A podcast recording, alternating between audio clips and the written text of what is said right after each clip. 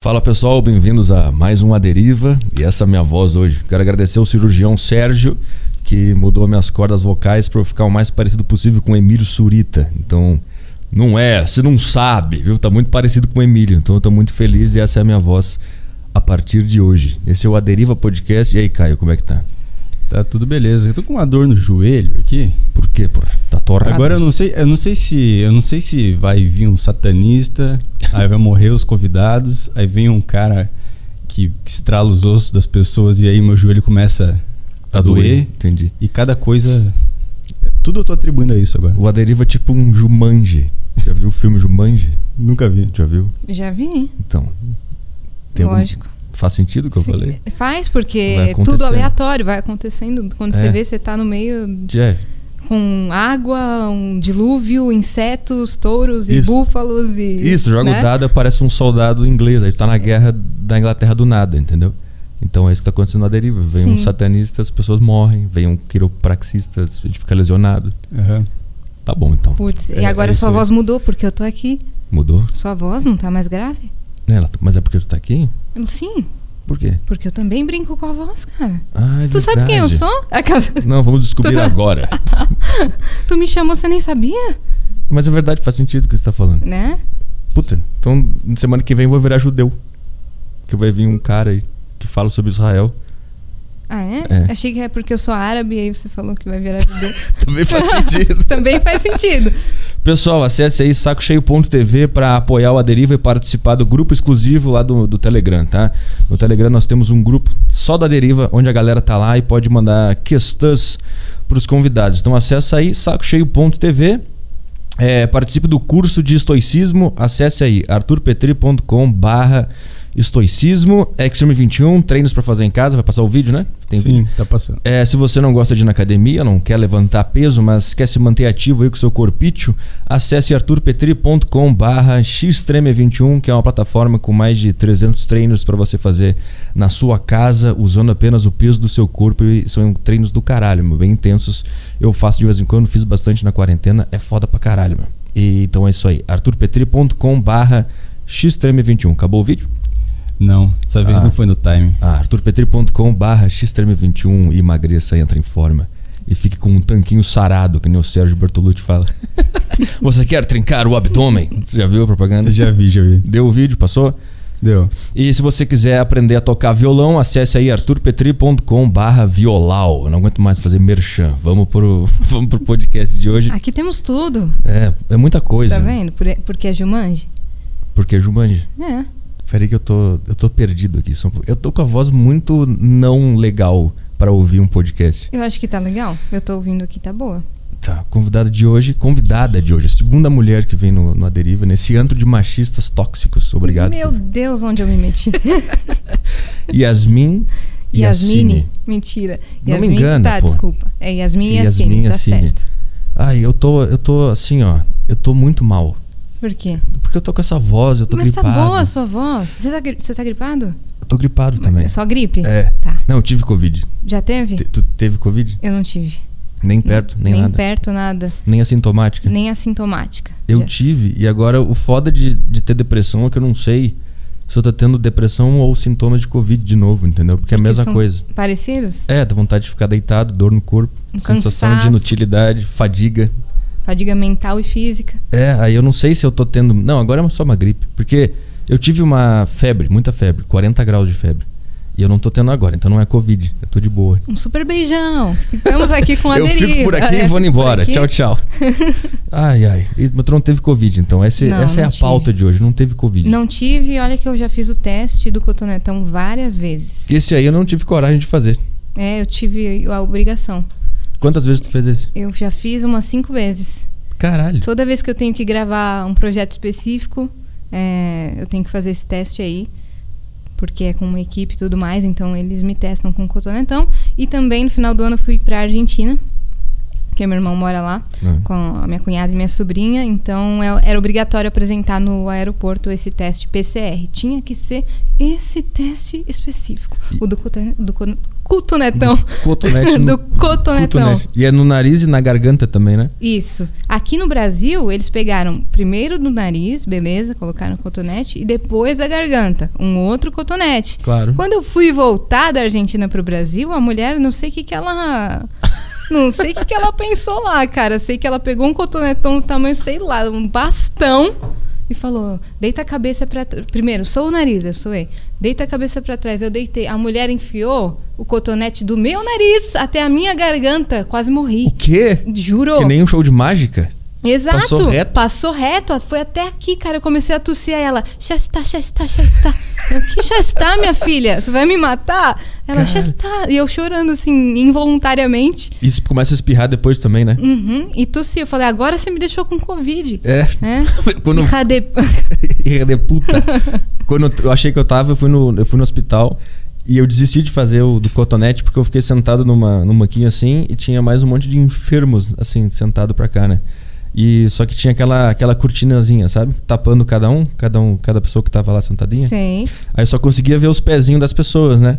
Aí eles foram fazer o, o teste da, da- da- do cotonete numa, numa véia que tava do meu lado, assim. E eu só via os pezinhos dela, né?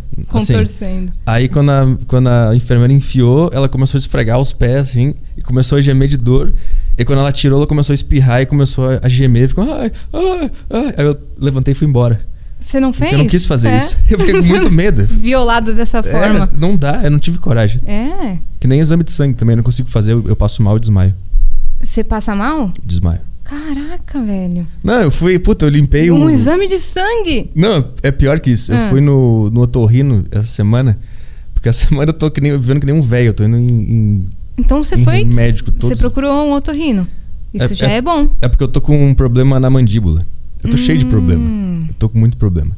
É no ATM? É. Aquele bagulho? Já teve isso? Tem. Tu tem isso? Eu acho que sim. Por que dói aqui pra mastigar? Porque na minha fala percebe que às vezes vai, tor vai torta a mandíbula, às vezes não encaixa direito. Não sei o que, que rolou aqui. Mas dói? Dói um pouquinho. Antes, quando era menor, estralava. Tá estralando pra você fazer Não. tipo clunk, Não. clunk. Não sei qual que foi a parte da minha infância que isso aconteceu na minha mandíbula. É, então você tem isso daí, você foi no otorrino consultar. Então, eu fui no otorrino, só que não era pra ter ido no otorrino, né? Ele me encaminhou pro, como é que é? Buco, buco maxo, não sei o que, Uhum. facial. Só que no, no otorrino ele aproveitou pra limpar o ouvido e ele botou aquele aspirador, sabe? Horrível Hum, aquele negócio, Eu sabe? nunca fiz isso daí. Nossa, muito ruim. Ele enfia, parece que tem um rádio fora de sintonia dentro da cabeça. é muito ruim. Aí ele fez nas duas, aí ele tirou, ele fez primeiro na direita, depois na esquerda. Quando ele tirou, eu comecei a sentir que a minha pressão tava baixando. Só que eu tentei segurar, eu pensei, não, eu não, eu não vou desmaiar por Nisso causa aí disso. você já. é. É. Aí eu pensei, não, eu não vou, eu não vou, eu não vou fazer esse escândalo por causa de uma limpeza eu do não sou ouvido. assim tão sensível. É, agulha eu entendo. É. Agora, isso aqui. E aí ele começou a examinar a ATM. E quando ele começou a tocar na ATM, eu falei assim: peraí que tá baixando a pressão aqui, meio indignado, assim. Aí comecei a suar, comecei a passar mal. Ele teve que baixar a cama. e ele pegou meus, minhas pernas. Sabe- cara, a pior cena da minha vida foi essa, desse ano. Cara, que? Exatamente, porque eu limpei a orelha. E ele pegou suas pernas e fez o quê? Ele Te deixou botou- pendurar. Ele pegou e me jogou. Não, ele botou pra cima porque ele falou que o sangue volta pra cabeça. E você ficou lá nessa situação. Gemendo, falando, ai, pá." sabe quando ba- baixa a pressão e Sei. começa a suar? Uhum, E você não quer saber o que faça pra voltar ao normal. É. Tipo, me ajuda aí, pelo amor de Deus. É. E aí depois eu- foi tão ruim que eu tive que deitar depois no, no quartinho do outro doutor que não tava lá. Eles me levaram pra deitar lá. Você teve que deitar depois de um É. exame. Depois de limpar o de- ouvido. depois de limpar o ouvido. Exatamente. Esse Meu eu. Deus, entendi. Esse- Tudo bem. não tem problema. É, eu- tá- olha, é. eu não desmaio, mas eu também fico bem mole quando eu vejo o meu sangue. Uma vez eu me cortei aqui, tá vendo essa cicatriz aqui? Aham. Esse cortinho me fez quase desmaiar. O que, que foi assim? Isso daqui eu tava abrindo uma lata de doce de leite que tinham me trazido do sul. Sim. Do Uruguai ou do Sul? Do sul mesmo. É, é Viçosa. Viçosa? É, pode falar a marca? Claro. Tá. Não, não pode, que a gente é patrocinado pela marca, pelo, pela LG. Viçosa é a marca. Ou a cidade é a marca. É. É, acho que é o doce de leite Viçosa, Ah, se eu tá. não me engano. Mas a lata, a- eu não sei abrir. Tava escrito abre fácil, é aquela que tem um negócio, ganchinho pra você puxar. Aham. Só que abriu fácil a minha mão, Sim. entendeu? Abre fácil Abre dedão. fácil, é, abriu aqui. Aquilo escapou e me cortou, entrou. Eu fiz. Hum, E tu passou mal? Passei mal sozinho em casa, comecei. ó, ó, e tudo saindo sangue. Aí eu peguei e fui na farmácia. Aí o cara, meu Deus, me fazendo um curativo. Tipo, meu Deus do céu, menina. Com machucadinho eu não É, tenho. com- com- não, não tem? Eu tenho com agulha. Se enfiar uma agulha na minha veia, eu fico com E essas agonia. tatuagens? Ah, é que não, que não enfia na veia. Ela não fica, É. né? Não fica Só uma fica agulha enfiada. É, e não é na veia. Saber que tem uma coisa dentro da minha veia. Sei, puxando coisas. É, e é. aí, às vezes, tu quer mexer um pouco o braço e tem um negócio. Nossa, aí eu desmaio. A última vez que eu fiz uma bateria de exame de sangue assim, eu fui lá em jejum e eles tiveram que coletar nove tubos, porque eu fiz um check-up geral. Nove tubos. E aí o que aconteceu? Olha a situação aleatória da minha vida. Eu, oito da manhã lá no hospital, a mulher começou a tirar no- os nove tubos de sangue, tava no quinto assim, apareceu um enfermeiro e falou. A menina que imita o Cebolinha! Putz. Aí eu. A mulher sem "Ah, sangue. Vai, eu- imita aquele, é, vai lá. Exatamente. Ele começou a falar pra imitar? Aham. E eu imitei. Tu imitou? Imitei. Ele falou: Você tá ficando mal, né? Distrai aí. Fala o que o Cebolinha falaria nessa hora. Eu falei: Meu Deus, que cena mais ridícula da minha vida. Eu tirando sangue e falando com um enfermeiro com a, com a voz do Cebolinha. E tu fez? Fiz. Caralho. Mas tu fez por, porque tu ficou com medo de ser mal educada ou porque tu tava afim de fazer mesmo? Sei lá, eu, já, eu tava já mal, já tava caindo a pressão também. Falei: Não, não vou nem discutir, não vou falar não. Eu vou fazer aí. O cebolinha o anêmico. Cebolinha, é. Cebolinha sem sangue. E eu Maravilhoso. fiz. E eu, Mônica, o seu coelho encaldido. E eu te saindo sangue assim, e o e o enfermeiro, olha gente que legal ela. E agora o Google, vai o Google. Eu, meu Deus, moço, por favor. Isso foi quando? Foi logo depois que tu tinha bombado com a imitação? Foi. Que- que ano foi Foi aquilo? 2000, eh, que eu bombei com a imitação foi 2017. Final de 2017. E o sangue? E Só- o sangue foi um ano depois. Informações inúteis pra você. Ah. Driva. É, sim. Mas eu quero saber uma coisa. Eu tava vendo a. Eu tava vendo aquele teu vídeo sobre a tua volta pro YouTube e tal. Hum. Tu ficou. Tu deu uma sumida, né?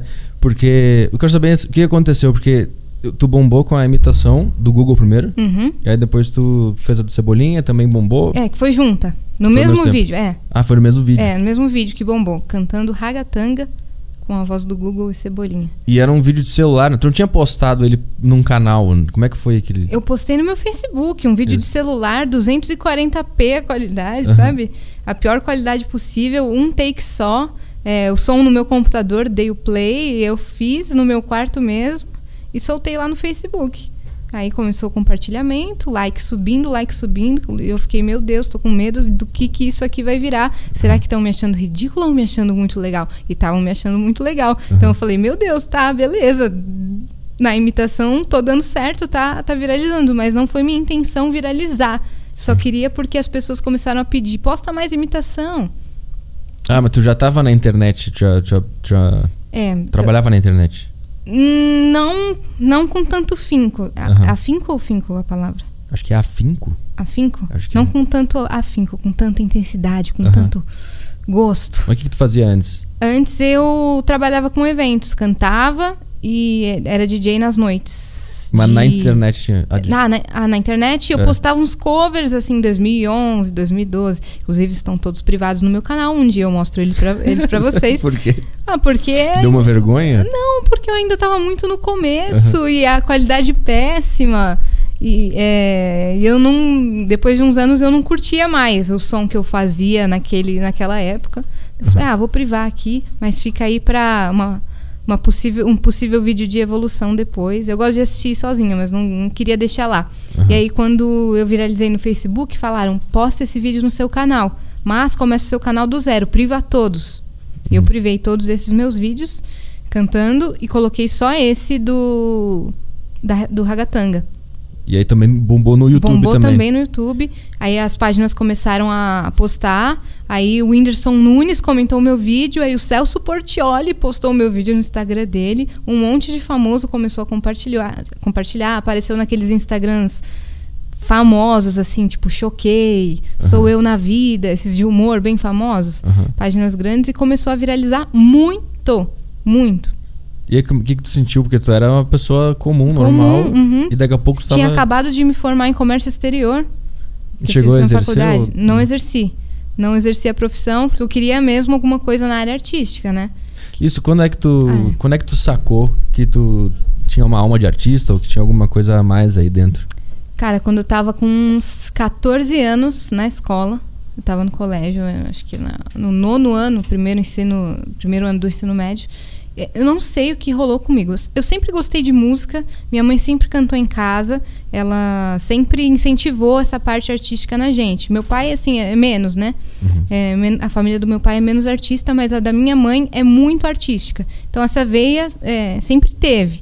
Só que com 14 anos eu comecei. Olha que coisa louca, eu comecei a sentir uma vontade doida de batucar. Uhum. Doida. Tudo eu batucava. Com os lápis fazia. tipo- Ficava assim na carteira e ficava, meu Deus, eu preciso batucar, eu preciso fazer percussão.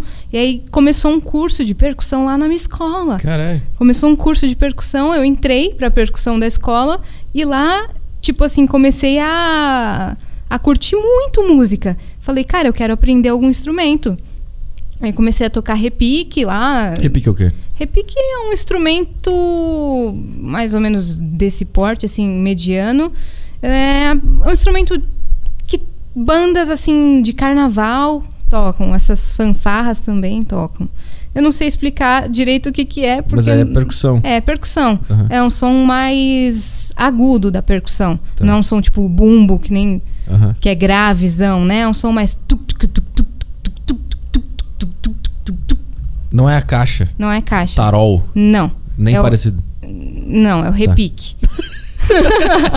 É o repique mesmo, É tá? o repique. Procura, põe aí no Google. Eu não sei explicar porque eu nunca estudei. Bota o repique É. aí pra nós, Caio, na, na tela. Põe aí o Vamos ver repique que é um pra repique. gente. Deve ter um monte de gente que não sabe o que é repique. É, eu não sei explicar, mas eu sei, eu sabia tocar. Aí tu aprendeu o primeiro, o primeiro instrumento que tu tocou foi repique. É, na verdade foi com sete anos eu aprendi pandeiro. Já era também um instrumento da percussão. Cara, sabe que na minha escola teve uma moda que todo mundo tava tocando pandeiro, do Hum. nada, assim. E aí eu também quis. E eu comprei um pandeiro. E eu acho que o primeiro instrumento que eu toquei foi um pandeiro, porque eu toco bateria também. Ah, tu toca? É. Olha, vai botar. Olha lá o repique. Ah, é tipo um tarol, não é? Ah, é que eu não sabia o que era tarol. Sabe por que que eu sei? Porque eu toquei na, eu toquei na banda organizada do Grêmio lá no sul, quando eu ah, era jovem. então, é um dos instrumentos de banda organizada. É, e aí tinha isso aí, tinha bumbo, tinha É. prato, tinha um monte de coisa. Uhum. Esse é o repique, porra. Bota aí. Tá, qual que eu coloco? Qualquer um, só pra gente ver como Vamos é que ver. é. Esse é o famoso repique. Repique de mão. Não, eu tocava com a baqueta. Calma aí, deixa eu... Qual que é? Qualquer um, É, eu vou de, de baqueta. É, Esse é o único que ela baqueta. falou que eu só não tocava É. o de mão. Ele vai lá e abriu o de mão. Caralho. Eu tocava o de baqueta. Ah, esse aí. Com a mão também, né? Ah, com esse som de carnaval mesmo. Saquei. Nossa, que gostoso de ouvir, velho. Nossa, me dá muita saudade da percussão da escola. Tu ainda toca percussão hoje ou não? Não, mas meu sonho é ter uma bateria. Eu quero comprar uma bateria eletrônica. Eu também. O Serginho aqui do Flow comprou. Eu Falei, É. caraca, muito da hora, eu vou comprar também. É, eu quero tocar o Wii, sabe? Tem uns Guitar sei, Hero. sei, eu amo Guitar Hero. Nossa, então a percussão me chamou muito nessa época. Me chamou muito, isso ficava muito forte em mim. Comecei a batucar com a caneta na, na carteira da escola. Comecei a percussão. E aí depois eu falei, cara, vou aprender a cantar. Vou aprender a cantar também. É, aí eu comecei a ver o pessoal que estava estourado de cover no YouTube. Uhum. Jessie J começou com cover no YouTube, Justin Bieber começou assim, então tava bem nessa época, 2009, 2010.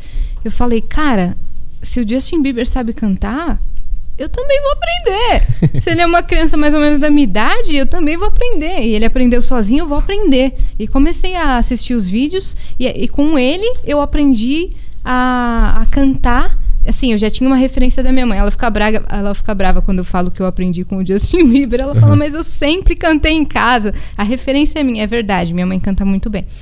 É, mas eu comecei a ter interesse vendo os covers do Justin Bieber e ele tocando violão. E eu comecei a pegar um violão que tava lá em casa que tinha uma corda a menos e comecei a aprender assistindo ele tocar. E começava, começava. Caralho. Aí meu irmão falou: Cara, você é boa nisso.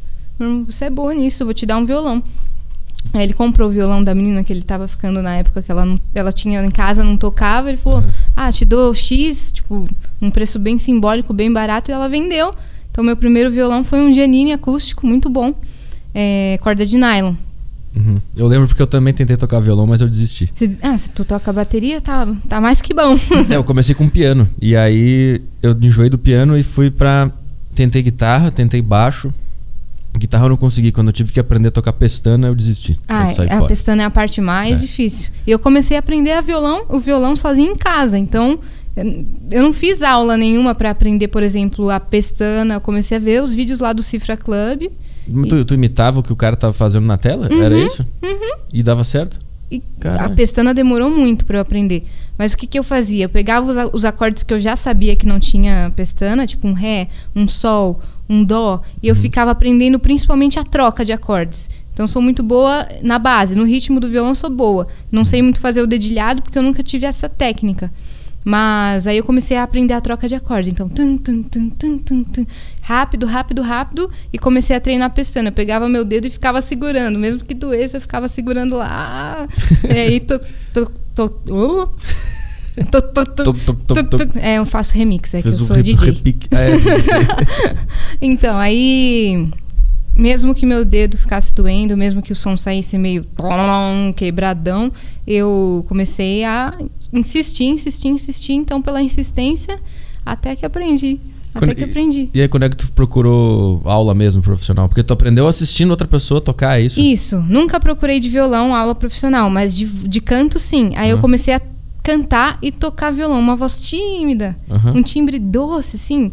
Uma voz tímida, tímida, pequena ainda, mas afinada. Uhum. Então, aí eu- uma coisa muito legal da minha escola é quando eles viram que eu estava começando a, a me interessar por isso, os professores deixavam eu cantar no final da aula. Pra turma inteira? Aham, pra turma inteira. Falou, você quer aprender? É, você quer, tipo, ter essa sensação de, de cantar pras pessoas? Aham. A Yasmin vai cantar agora, final da aula, cinco minutos. Caraca, legal. E tu ficava Muito nervosa ou ia de boa? Ficava um pouco nervosa, ficava um pouco nervosa, mas aí meus amigos, tipo assim, pediam uma música. Um beijo, galera do Colégio Cantareira.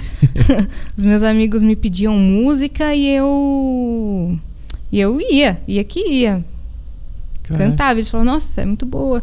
Então, eu tinha uma amiga, eu tenho ainda, né? A Renata, a Rê, ela sempre me apoiou. Então, ela falava, Yas, é, eu gosto dessa música, traz pra mim na sexta, que eu quero escutar você cantando. Isso me incentivava a aprender novas músicas. Ela, eu quero escutar você na biblioteca cantando, porque era o lugar mais silencioso que não tinha ninguém. Então, a gente ia lá e ficava cantando junto com ela. E fui aprendendo assim. Aí, quando eu saí do colégio, ah, no colégio também fiz teatro. Então, sempre procurei essa parte artística. É, e, e daí, minha professora de teatro falou assim: por que, que você não faz teatro musical? Cara, é muito difícil te- teatro musical. Muito demais, cara. E eu falei, eu? É, Ela falou, você tá fazendo teatro, tá estudando interpretação. Você canta, faz teatro musical. Quando você sair daqui, procura um curso. E eu fiquei com aquilo na cabeça, mas falei, ah, tá bom, pro, obrigada. Um dia, um dia talvez, né? E aí eu saí da escola, tava naquela época de vestibular, é, fazendo Enem, fazendo FUVEST, nem procurei curso de teatro, mas assim que eu passei pra faculdade, foi, ah, eu fiquei um semestre fazendo cursinho, prestando vestibular. Aí eu passei na faculdade de comércio exterior, eu falei, bom, eu vou fazer comércio exterior? Vou fazer. Mas eu vou fazer uma coisa também que eu ame mais, que é alguma coisa Com arte. com arte. E aí eu procurei no Google cursos de teatro musical em São Paulo, baratos. Onde é que tu fez? Eu fiz no CP Musical. Ah, não conheço. Eu fiz um, eu fiz um semestre de intensivo no Wolf Maia e tinha um- uma semana que foi teatro musical. Que na última semana eles juntaram tudo, né? A gente aprendeu a cantar. Ah, no depois... Wolf aqui no, no Shopping Frei Caneca, né? É. uhum. Hum. E o teatro musical é muito difícil. É muito. Eu, eu não consegui. Eu fiquei mal e meio que desisti. Fiquei. Tipo assim, eu, a interpretação eu consegui fazer. O canto eu fico meio encabulado, mas eu tá, a Aprende, boca e é. finjo que tô cantando. Tinha um curso de dança também nessa semana, que pra mim também é muito difícil. Pra mim também. Nossa, muito difícil. Muito, cara, eu não sei dançar também. Não sabe? Não. Mas tu se sente mal quando tu tem que dançar? Me sinto, sim. Eu também. mas eu tentei, eu fui. Mas, Eu também. mas na hora do teatro musical eu, eu falei, não tem como. É impossível. Não tem como. Até balé eu tentei fazer no teatro musical. Fiz balé, fiz jazz, fiz os carambas, tudo eu tinha muita dificuldade. No sapateado eu mandei um pouquinho melhor, no básico. Porque envolve ritmo, Aham. não precisa ser tão. É, Pra fora, né? Pra fora, é mais os pés, mexendo os pés. E aí eu aprendi melhor. Mas balé, jazz, contemporâneo, putz. Tá, e- mas o teatro musical, como é que tu, como é que tu conseguiu se também é muito expansivo? Tem que É, atuar e cara, cantar, daqui- tu tá numa cena, daqui a pouco começa a cantar. É, isso daí eu até que, que fui administrando, tinha os professores. Eu entrei num curso básico de teatro musical, que ganhei de presente da minha tia. Ela falou: Eu pago pra você, não sei o quê. Que naquela época a grana tava muito curta. É, ela falou: Eu pago pra você o curso, porque a minha faculdade eu passei na pública. Então, eles, né, minha família ficou super feliz, falou: Bom, agora vamos pagar um curso aí. Aí minha tia me deu de presente esse curso. E comecei no básico, módulo 1, básico do básico. Então, lá que eu tive o meu primeiro contato com o canto, com a aula de canto, com a aula de dança, com a interpretação. Eu já tinha feito na. O teatro eu já tinha feito no colégio, mas para teatro musical é, é diferente, né? Sim, o teatro musical é. Eu acho que é o, é o combo de tudo. É o combo de tudo. E aí é muito difícil. Ainda mais pra quem é. Não sei se tu é, tu é tímida. Eu sou mais ou menos, Isso. em algumas situações. Coisas, é, coisas sociais, assim, tu é. É, não é que eu sou tímida, mas eu também não chego toda espalhafatosa, tipo, ah, e aí, tudo bem? E aí, tudo bom? E aí? Sim. Sabe? Sim. Eu não vou chegar fazendo isso, mas à medida que eu vou conhecendo as pessoas, vou me soltando. Se eu conheço todo mundo, aí sim, eu me. Sim. É que pra mim, quando eu fiz o. Tinha aquela semana de teatro musical lá, a minha timidez foi uma das coisas que eu senti que tava me parando, assim. Porque não sei, é muito. É, é muito expansivo e às vezes é meio ridículo, assim. Começar a cantar no meio de uma cena que tá tomando café, sei lá. é, meio, é meio estranho. É meio estranho, não- mas faz parte do estilo. Sim, Se você, sim. é, você entrou nessa, tu tem Claro. que saber que você vai. Claro. Porque ninguém Sim. na vida fa- sobe na mesa aqui, ah, tô aqui com o Petri, subo na mesa e começo a cantar. Sim, sim. sim. Que vou subir agora. Ou não, Ah. aí os dois sobem e começam a fazer um E musical. começo a fazer. É, um high school musical aí. É, é difícil pra caralho. E Quantos anos tu tinha quando tu tava nessa. É, eu entrei com 18. E Uhum. daí fiz dois anos, fiz um módulo básico e o intermediário. E depois saí também. Mas já, já tive meu primeiro contato com, com essas áreas, curti pra caramba. Apresentei lá no Teatro Itália é, a nossa peça de final de ano por dois anos seguidos. Que era um, era um musical? Era um musical é, original. Musical original da escola. A escola que criou, ou vocês criaram junto? Que criou, a escola que criou. O- os diretores lá, o Thiago Dombidal, o Fábio Singilo, meu professor de canto, Bruno Santos. Inclusive, eu tô com ele até hoje. O Bruno lá do Estúdio Cantares, ele que cuida da, da minha voz aí até hoje. Aham.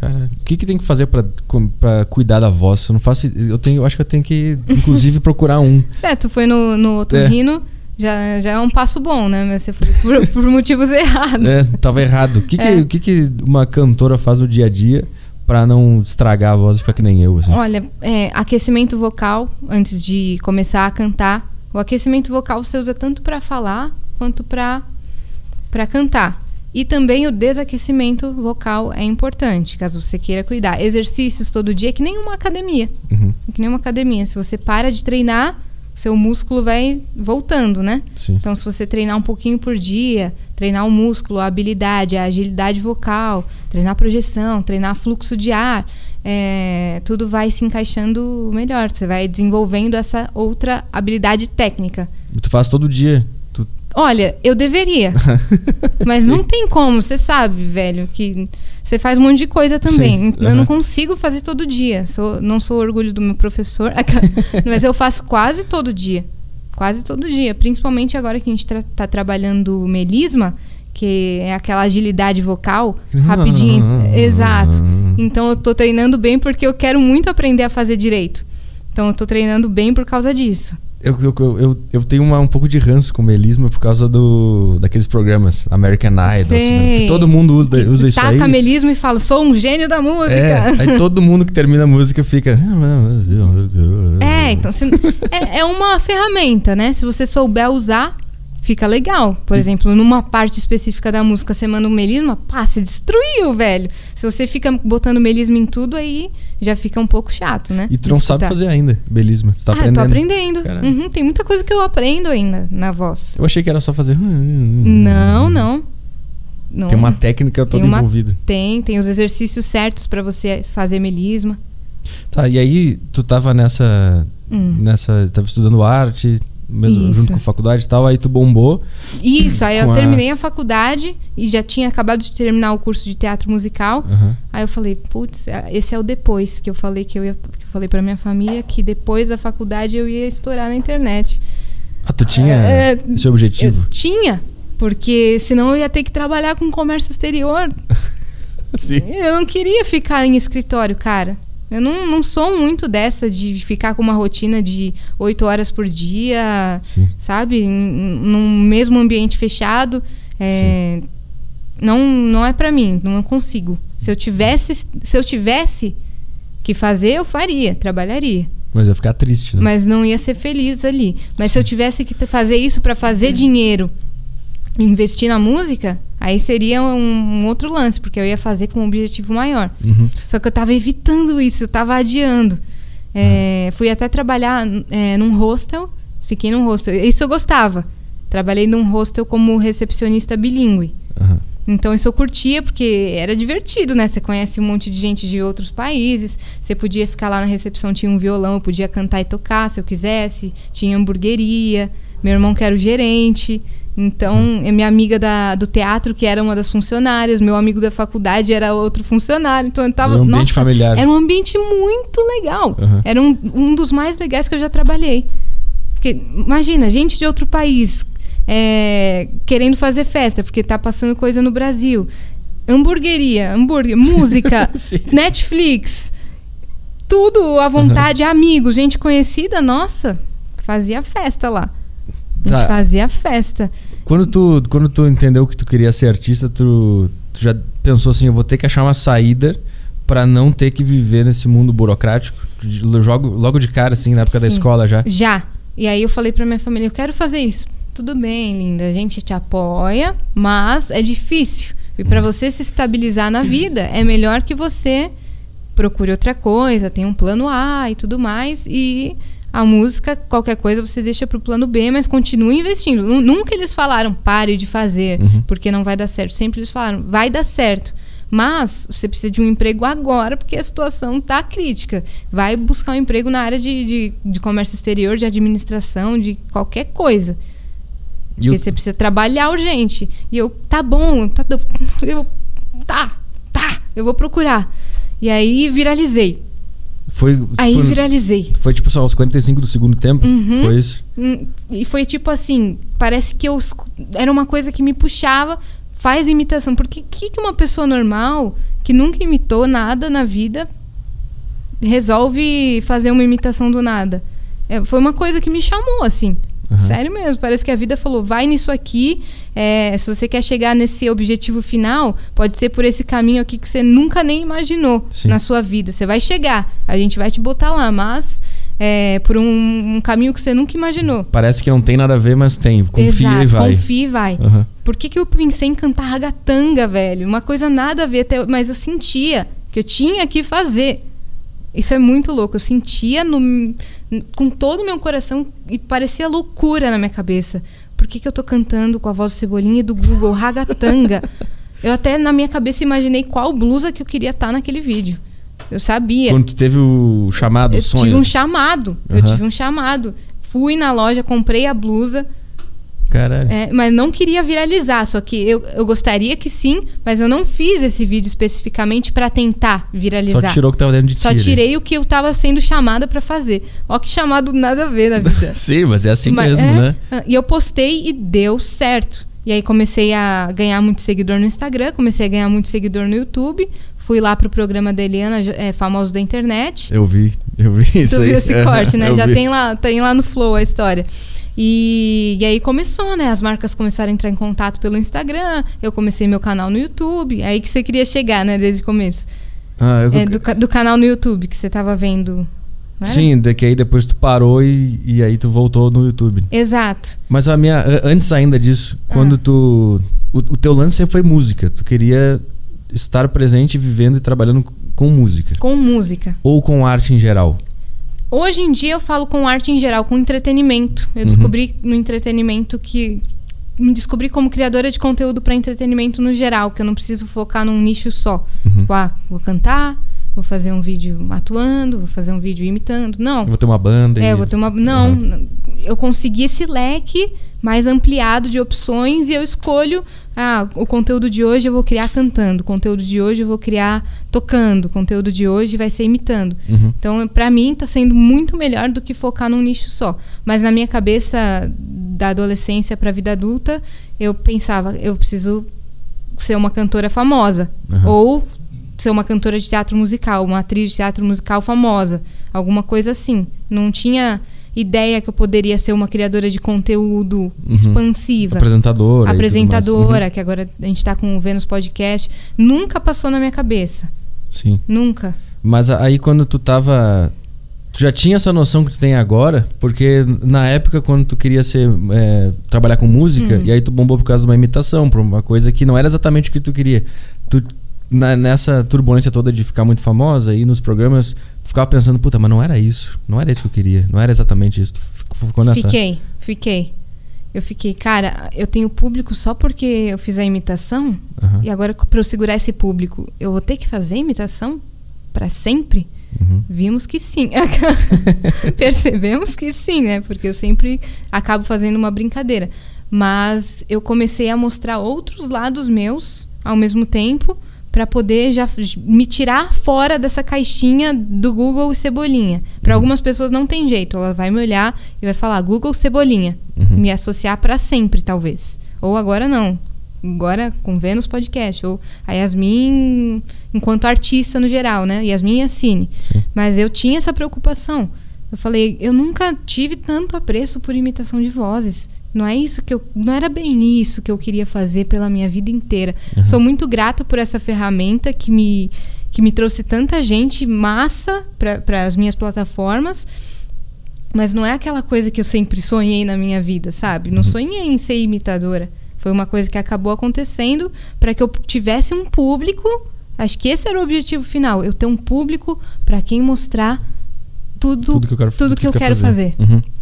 Mas Entendeu? aí era consciente essa força que tu fez durante esse. Porque eu imagino que seja meio caótico quando tudo começou a acontecer. Cons- Caótico. conscientemente tu, tu começou a, a- a tentar mudar o foco das pessoas? Ou em algum momento tu deixou levar e, puta, você é a menina da imitação? Primeiro momento eu deixei levar. Deixei levar total. Falei, cara, to- todos os meus vídeos no YouTube vão ser desse tema, tá bombando isso, é, todo mundo pedi- pedindo mais. Eu não sabia para qual nicho ir, Uhum. entendeu? Mas no meu primeiro vídeo do canal explicando quem era eu, eu falei, cara, nesse canal vai ter de tudo, vai ter vídeo meu cantando, vai ter vídeo meu tocando, é, faz- é, praticando esporte, vai ter daily vlog, prometi tudo e pá, parei o canal porque eu não conseguia mais sair da imitação.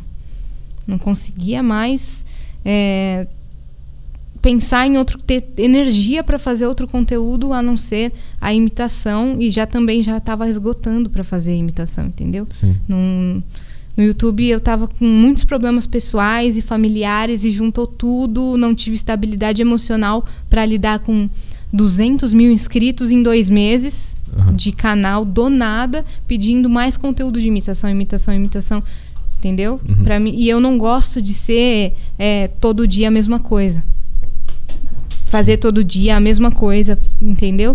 Então, pra galera que me seguiu na época, na, na cabeça deles, o meu conteúdo nos stories do Instagram ia ser eu 24 horas com a voz do Google, dando bom dia com a voz do Google, fazendo piadas com os outros, indo no ônibus e falando com a voz do Cebolinha, indo pedir pizza com a voz do Cebolinha, o dia Uhum. todo.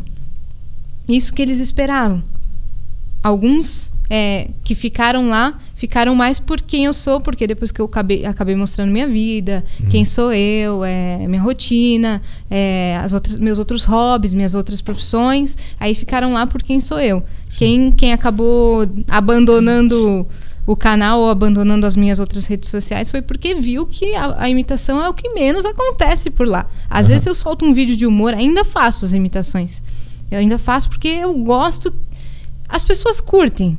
Isso que me levou pra internet. Eu gosto de fazer uma piada, mas não gosto que seja uma obrigação minha. Sim. Mas tu, Carregar. É, saquei.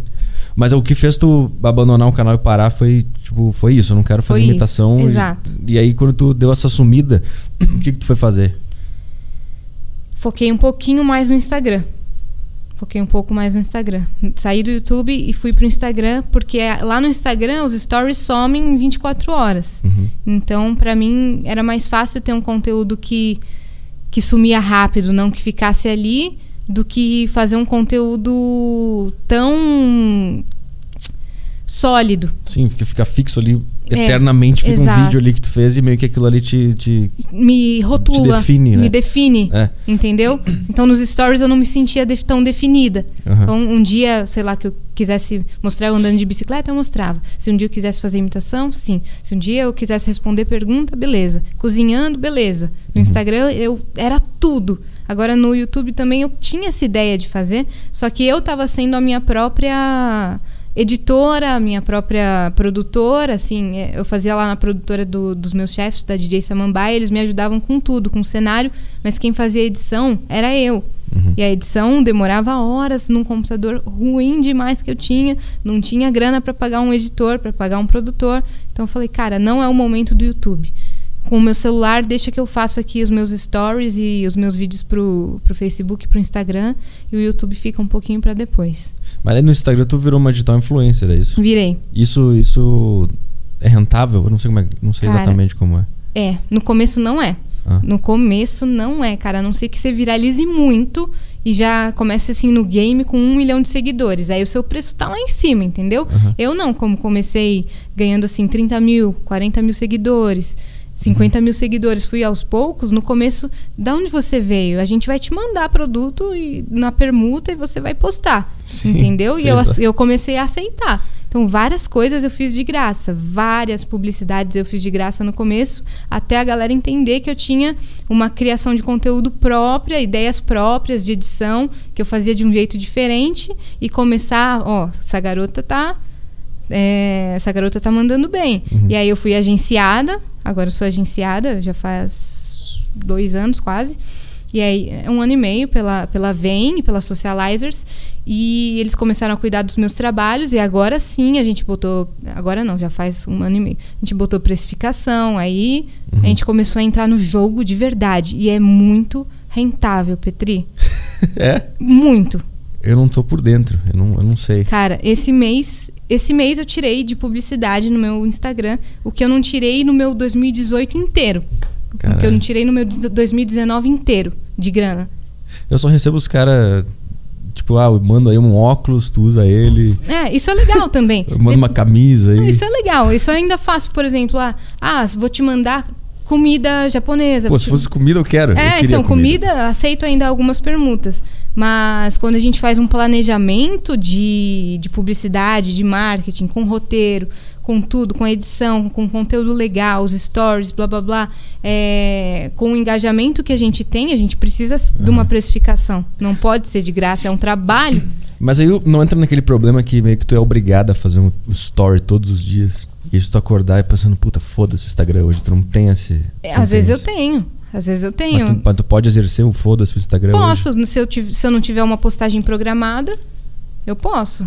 Um- uma publicidade, porque às vezes programa, publicidade, ó, você vai postar no dia tal, grava dia tal, você vai postar no dia tal.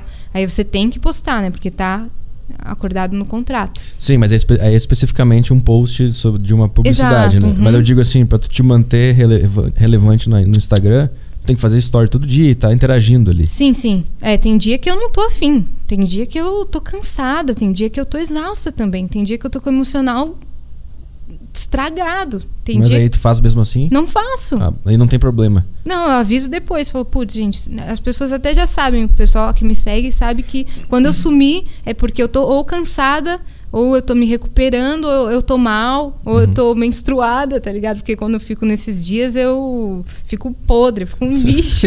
eu não quero nem aparecer. É, Mas é isso, eu não faço. Se eu não tô bem, eu não faço. É que eu vejo, por ver outras eh, digitais influencers de pessoas, eu vejo que as pessoas acabam ficando presas Uhum. à, à- rede social dela. É porque a gente pensa assim, cara, se eu não aparecer hoje, É. depois de amanhã o meu engajamento já reduziu. É. Entendeu?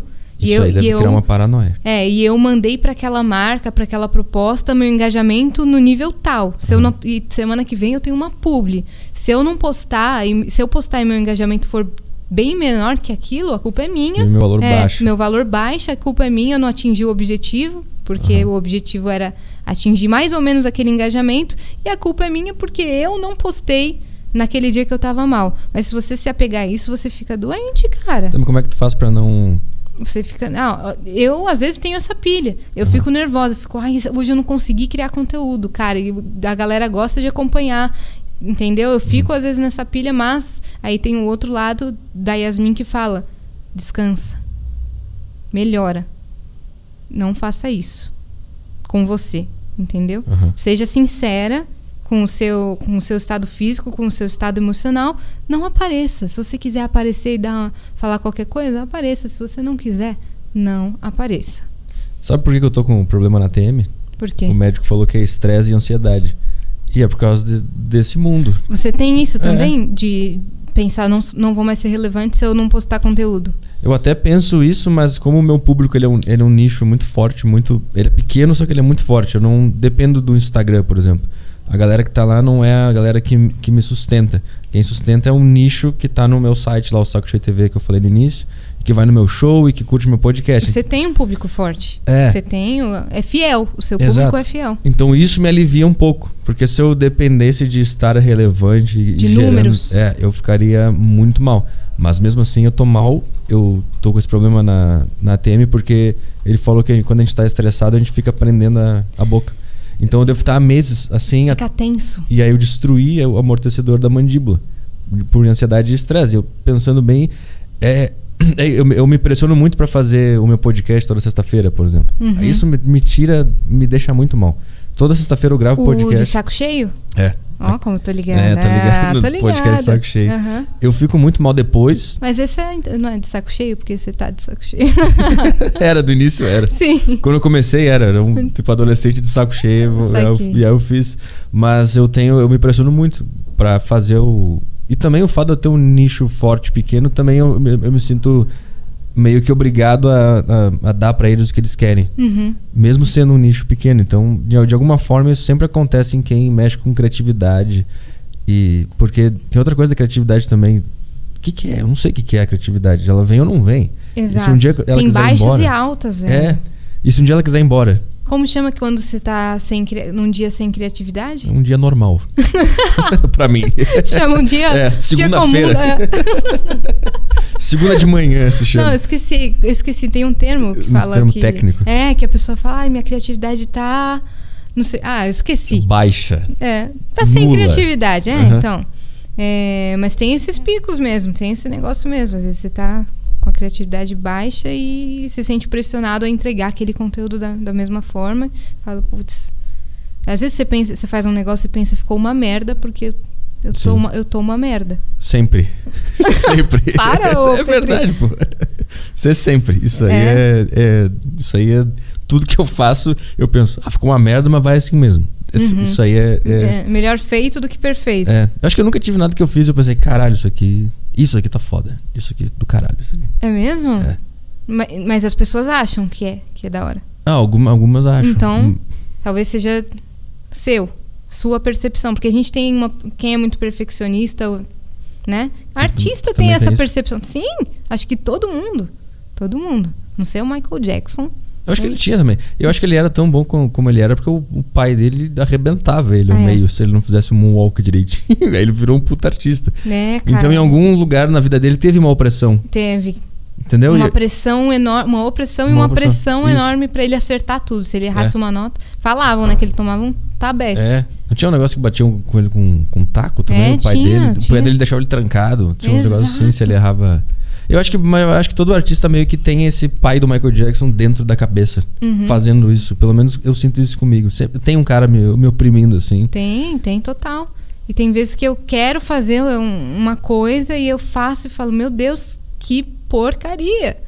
E aí eu, hum, eu não sei se eu posto uma porcaria, Uhum. porque assim, eu fiz já, já gastei tanto tempo nisso, vou fazer, vou postar e depois ela vai sumir, beleza. Ou se eu fa- falo, perdi todo esse tempo e sou um lixo, e na próxima talvez eu melhore. Na próxima, talvez a- o deus da criatividade apareça. Exato. Eu tenho um quadro lá no meu, no meu Instagram que é o Compondo na Hora. Que as pessoas Aham. me mandam palavras nos stories e em duas horas eu tenho que fazer uma música. Uhum. Aquele quadro é legal, uma ideia ótima pra me puxar, pra minha criatividade trabalhar, pra puxar o meu lado musical também, porque quando você cria muito conteúdo, às vezes você deixa a música de lado. E aí é um quadro muito bom, só que também é uma pressão pra sair legal. Uhum. Nem sempre as palavras que mandaram se encaixam perfeitamente, aí eu fico, meu Deus, tá todo mundo esperando é, o resultado disso, porque eu posto story falando, manda a palavra que daqui a pouco sai a música. Aham. E o daqui a pouco tá uma merda. Sim. Entendeu? Eu falo, não tô conseguindo, não tô conseguindo. Aí dá. Teve uma vez que eu, fal- que eu não tava conseguindo mesmo. E todo mundo tava esperando. E eu falei, gente, desculpa, Não rolou. não rolou. E todo mundo, não, beleza, Yas, a gente entende. Teve um que falou, desgraçada! Como assim? É, eu Fiquei esperando a música a tarde inteira. Sim, faz qualquer coisa! Mas isso, e quando, tu- quando acontece isso de, tu não, de da criatividade não aparecer, tu te pune mentalmente ou tu segue de boa? é, eu me puno e vou dormir. Mas vai dormir sofrendo. É, vou dormir, dormindo eu esqueço que. Aí no outro dia eu falo, ah, vou fazer outra coisa. Aí no- na outra semana tô bem de novo, tô com a criatividade lá em cima, tô me sentindo bem pra cantar e mando melhor. É fácil pra ti se sentir bem? Tu te sente bem a maior parte do tempo? Uhum, quando eu acordo eu me sinto muito bem. Como é que. Como é que qual é o segredo? Me, conta. Como é que faz? Cara, eu não sei. Eu não sei, sabe? Como eu sei que meu dia vai ser aleatório e legal, porque a minha rotina vai mudando com o passar do tempo. Hoje eu- minha rotina não é fixa, então eu acordo já na vibe de, de fazer as coisas, de falar com a galera, de filmar. Eu dou bom dia nos stories. Assim- Assim que eu acordo, filmo conteúdo, edito de manhã. Aquela edição, como é Do que tu café faz, da manhã? Como é que faz o café caindo na câmera do celular? Ah, isso daí é tudo segredo que eu pego nos Instagrams Segredos de, de Hollywood. dicas, segredos de Hollywood, que eu sou uma grande diretora. É, cara, eu, eu boto o plástico filme na, na lente Ah, e jogo o pó de café no celular. E, e ponho em câmera lenta. Então, coloco assim o celular deitado, aham. enrolado no plástico filme, bem nítido, pego o negócio do café e jogo e depois deixo em câmera lenta. Aí suja tudo de pó de café, eu pego esse pó que caiu no plástico filme, volto pro pote pra não ter desperdício. E aí tem o take também que eu faço do café caindo dentro da caneca. Ah, esse aí eu quero saber. É, peguei uma placa de vidro que tem lá em casa, coloquei o celular embaixo da placa de vidro e em cima uma caneca transparente. Então coloquei a, a lente da câmera bem embaixo da caneca transparente e da placa de vidro Entendi. e dei o play e joguei. Aí parece que tá caindo dentro da. que o celular tá lá dentro. Aí o pessoal, meu Deus, você é doida, é? Prepara o café da manhã e, e produz um, produz um, black- Aham. um blockbuster toda quase manhã. todo dia, quase todo dia eu produzo isso. Então. Tem uns caras de uns trailers fora da casa dela, É, passando maquiagem. Tem uns produtores passando com uns cabos no fundo. do- sim, a minha vida é Netflix. A Tem Netflix. uns caras. Caralho, tossi. É. É, en- então minha, minha produção de conteúdo já começa de manhã. E se não tem esse vídeo, pessoal, cadê o bom dia, bom dia? Cadê o vídeo do café? Cadê a música do café? Cadê a edição? Cara, é, virou uma rotina isso. Isso já me faz acordar bem. Agora, se eu, tem, tem dia que eu acordo falando, meu Deus, eu tô podre. Porra de vídeo do café, o cara. não, é, não vou dar bom dia, o caramba. e o pessoal, nossa, mas sua animação contagia tanto. Eu falo, mas hoje eu não tô, gente. Vamos, vou, eu não falo isso, né? Eu não, Sim.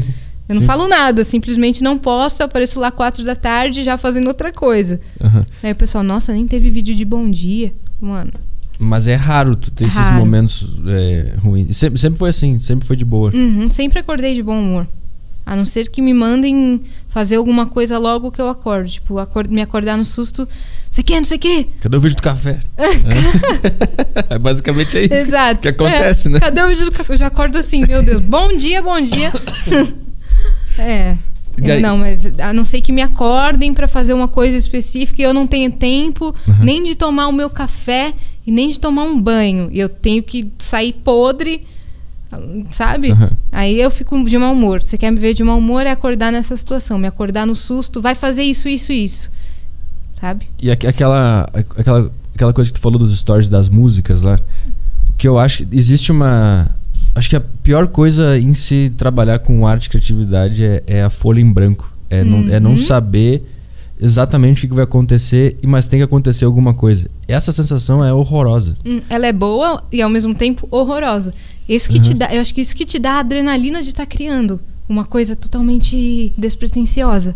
Isso me dá, tipo assim, um, um tesão de criar, sabe? Eu não saber o que, que vai acontecer com o que eu vou criar.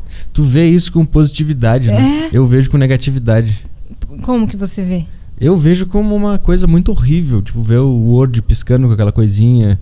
Pra mim é tipo, saber que eu tenho que fazer um podcast toda sexta-feira sozinho. Eu não sei o que eu vou falar. Hum, que nem hoje você não sabia o que você ia falar. É. Mas olha como a gente tá, já tá falando. E cara, você tá tocando nos assuntos que eu gosto muito de conversar, velho. Arte, pô. É, eu adoro falar sobre criatividade, processo criativo e, e a parte de se sentir um lixo, às É. vezes, no processo criativo. Cara, eu adoro falar sobre isso. Então, É, eu tô Então, perguntando porque é. eu quero mudar. Eu, não quero que pra mim seja esse obstáculo, essa coisa horrível. Por mais que eu saiba que é, é legal até ter essa visão um pouco mais pessimista, porque tu Uhum. meio que pensa fora do normal. é. Mas na prática, como um trabalho, não funciona tanto ter essa visão muito ruim sobre as coisas, Uhum. como é a que eu tenho. E, É. e eu, tento, eu tô tentando me livrar disso, só que eu não sei como. Assim, eu tentei várias coisas já, tentei pensar positivo, tentei tipo, substituir um pensamento negativo por dois positivo, tentei. Seguir coaches no Instagram. É, tentei. Não sei o que, eles falam lá. Se olhar no, mirar no espelho e falar que vai dar Acorda às certo. 5 da manhã. É, mas isso eu gosto, isso você eu gosto. gosta? Teve uma época que eu acordei todo dia, 5 e meia da manhã, que eu trabalhava lá, lá em Porto Alegre. Melhores meses da minha vida. 5 e meia da manhã eu acordava, tomava café, ia pra academia, voltava 6 e meia por aí. Ah, isso é bom. 7 e meia, 8 horas eu tava no trabalho. Chegava primeiro que todo mundo no escritório, tava bem pra cacete. Eu trabalhava Você com... você vê o sol nascendo Sim, eu tô voltando da academia e o sol tá, tá chegando. e você produz mais no dia, né? É. Eu, quando fazia a faculdade, eu acordava também, 5 e meia da manhã. Todos os dias. Pra ir pra faculdade. Pra ir, só que já, daí já não era tão positivo, porque não era uma coisa assim, ah, eu vou acordar, vou me exercitar e ter um dia lindo. Era vou acordar e vou direto Pra pra, pra né? faculdade a uma hora e meia da minha casa. Sim. Pegar dois ônibus, dois metrôs lotados no horário de, de mais lotação. Isso é foda em São Paulo. Muito. Isso é horrível. Horrível. As pessoas, tipo, as pessoas que moram em São Paulo e nasceram aqui, elas não sabem como é que é uma cidade funcional. Elas não sabem como é que é. Por exemplo, a gente demorou hoje Uma hora e e pouco pra É. chegar até aqui porque o trânsito estava simplesmente sem É, condições. eu nunca tinha visto Nem isso eu. aqui em São Paulo. E tu mora, tu mora até daqui. Eu, que não sou daqui, eu nunca tinha visto um trânsito Hoje assim. tava aqui. ferrado. Mas essa história de pegar dois metrôs, dois ônibus, isso é insanidade completa. É, A gente tem gente que romantiza, né? Fala, ah, é muito legal, não É. sei o quê. é, assim. tá tentando se- se convencer que é legal, Se né? você pega esporadicamente, é legal. Mas todo dia. É, todo dia. Eu acho que, inclusive, essa onda de podcasts salvou muita gente da, da monotonia. Monotonia. Desculpa. Tô mal das palavras hoje, cara. Eu sou o Google, mas às vezes eu erro também. Pode fazer o Google que erra as É, palavras. exato. Monotomia. Lobotomia. Lobotomia. é isso que tá acontecendo comigo. É, essa monotonia de pegar uma hora e meia de transporte público, você bota o seu fonezinho, vai ouvindo metade de um podcast, quando você volta, você ouve a outra- metade e se transporta. É que eu lembro que quando eu morava em Porto Alegre e as pessoas daqui falavam, ah, lá eu pego dois metrôs e dois ônibus pra ir não sei onde. Eu, eu ficava pensando, o quê? Uhum. Como assim vocês não fazem ideia do quão errado isso é? Isso é muito errado pro, pra saúde do ser humano, é horrível. Aqui em São Paulo você tem que pensar tudo com uma hora, de, uma hora e meia de antecedência, né? Sim. Tu não pode falar, tô indo. É. Daqui a pouco eu tô aí. Não. Não existe isso A vida no, no interior, por exemplo, rende muito mais do que aqui em São Paulo. Meu sonho. No interior, você cruza a cidade em 20 minutos, em É. meia hora. Lá, minha família é de Ribeirão Preto, por parte de mãe, então sempre vou pra lá. É, e lá o, o dia rende demais. Eu peço um Uber, sei lá. Em 10 minutos eu chego onde eu preciso. E sempre Aqui dá 10 reais. Dá né? 10 reais, pronto. A cidade é toda, toda perto. E aqui em São Paulo, não. Aqui em São Paulo, você faz duas coisas no dia, acabou. Pronto, acabou. É. Por exemplo, hoje, sei lá, se eu fui fazer exercício e vim aqui, acabou o meu dia. Sim. Sim. É muito louco, mas em contrapartida tem muita coisa aqui, né? Que não dá pra. Não dá pra negar. Tem eu amo essa cidade. Amo. Eu amo que, o fato daqui ter todo tipo de rolê cultural possível, todo tipo de teatro. Você quer ver musical? Aqui estão os maiores musicais. Você quer, sei lá, ir num bar escutar jazz às quatro da manhã? Tem um bar tocando jazz às quatro da manhã. Você quer ver o pôr do sol na praça com gente dançando dança cigana, Chula. exato. Chula. Sapateando no gramado com cachorros e, e andando de skate. Cachorros de skate. Sim. Aqui temos. Você quer tocar violão na sarjeta com, com um morador de rua às seis da manhã? Pode. Sim. Aqui tudo pode. Você- Inclusive, daqui tu pode conversar com o morador de rua a cada, a cada centímetro que tu caminha. Em São Paulo, tu esbarra sim, no. Sim, é verdade que tem bastante. Inclusive, tem uma história sobre isso muito maluca, Sobre velho. morador de rua? Uhum. O que aconteceu? É, eu tá, eu vou contar. Você Depois, tá- do, depois do intervalo a gente. Depois do intervalo. A gente Segura. conta essa história. Segura Parou, aí. parou, parou, parou, parou. Agora vamos falar sobre Extreme 21. Vamos falar. Cogumelo do Sol. É, seguinte, é, eu fazia o teatro musical que ficava lá no centro, lá, acho que ficava lá perto da, da República, em Angabaú. Ah, sim, muito Você ruim. lá. conhece? Muito Você ruim. lá. conhece. Então, é, eu sempre ia de metrô, encontrava o pessoal e a gente ia da estação andando a pé. Só que nesse dia eu tinha uma apresentação no teatro e eu tava muito atrasada porque o metrô parou, inclusive. Eu adoro pegar matado. metrô. Eu adoro pegar metrô quando não tá no horário de pico, mas quando dá essas bostas, eu odeio. Mas é porque alguém tinha se jogado no trilho? Isso acontece. ah, né? sempre acontece. Ou é objeto na via, ou alguém. É, objetos na via, tu É, sabe o que a é gente já, não né? sabe o que, que é o objeto. Objeto. É, eles sempre falam objetos na via, a gente pensa, quem será? Um objeto com órgãos e É. umas coisas pésimas. Tá? Ou, é, ou aconteceu isso, ou toda a, a, linha de trem atrasou, sabe? Aham, Todo sim. o esquema deles lá atrasa e fica parado numa estação a- mais do que deveria e dá, dá essa, esse erro. E aí o metrô parou muito, eu tava muito atrasada e eu falei, eu tive a brilhante ideia, que ninguém deveria ter, que é às sete horas da noite descer sozinha na Sé. Na Sé. Logo Por- na Sé. Na, na Sé. Falei, tô na linha azul, porque eu pegava a linha azul e ia pra linha vermelha. E a Sé é na linha azul. Falei, vou descer aqui mesmo, pego um táxi, que já já eu tô lá. Só que eu não pensei em eu saindo sozinha da estação de metrô pra pegar esse táxi, Uhum. que eu ia correr perigo. E nessa época não tinha Uber, assim, tão famoso, só dava pra pagar no cartão ainda, ninguém tinha essa. Uhum. É 2014, ninguém ainda chamava tanto Uber, eu queria o táxi mesmo. Então eu saí da estação e, nossa, tava na- lá na Sé tava repleto, assim, de morador de rua. Muitos são gente boa, tranquilos, mas a gente nunca sabe o que vai acontecer. Sim. A gente tem medo de tudo. Nós mulheres, principalmente, nós temos medo de tudo. Homem também, mas a gente fica mais vulnerável ali. Sim. É que eu, não- eu posso pelo menos trocar um soco com o cara, assim. Exato. Pode ser que eu me foda eu também. mas. mas tu luta alguma coisa? Não. Ah, é. Pancadaria. É, eu vou na loucura, puxo o cabelo do morador de rua e é assim que a gente vai. Não, mas tipo, o homem pelo menos ele, ah, ele- ah, É, tem uma chance lá. ali. Exato. Ou também não chama tanta atenção. É, Não sei, talvez. sim.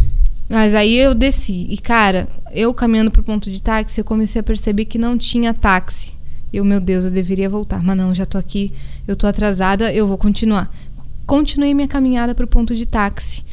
E aí já, tive, já teve gente vindo atrás de mim. Eu já percebi que tava uma movimentação ali, parei no ponto de táxi, não tinha táxi. Falei, "Ih, caramba, ferrou, tô sozinha. Putz. E aí os moradores, dois, começaram a vir me cercar.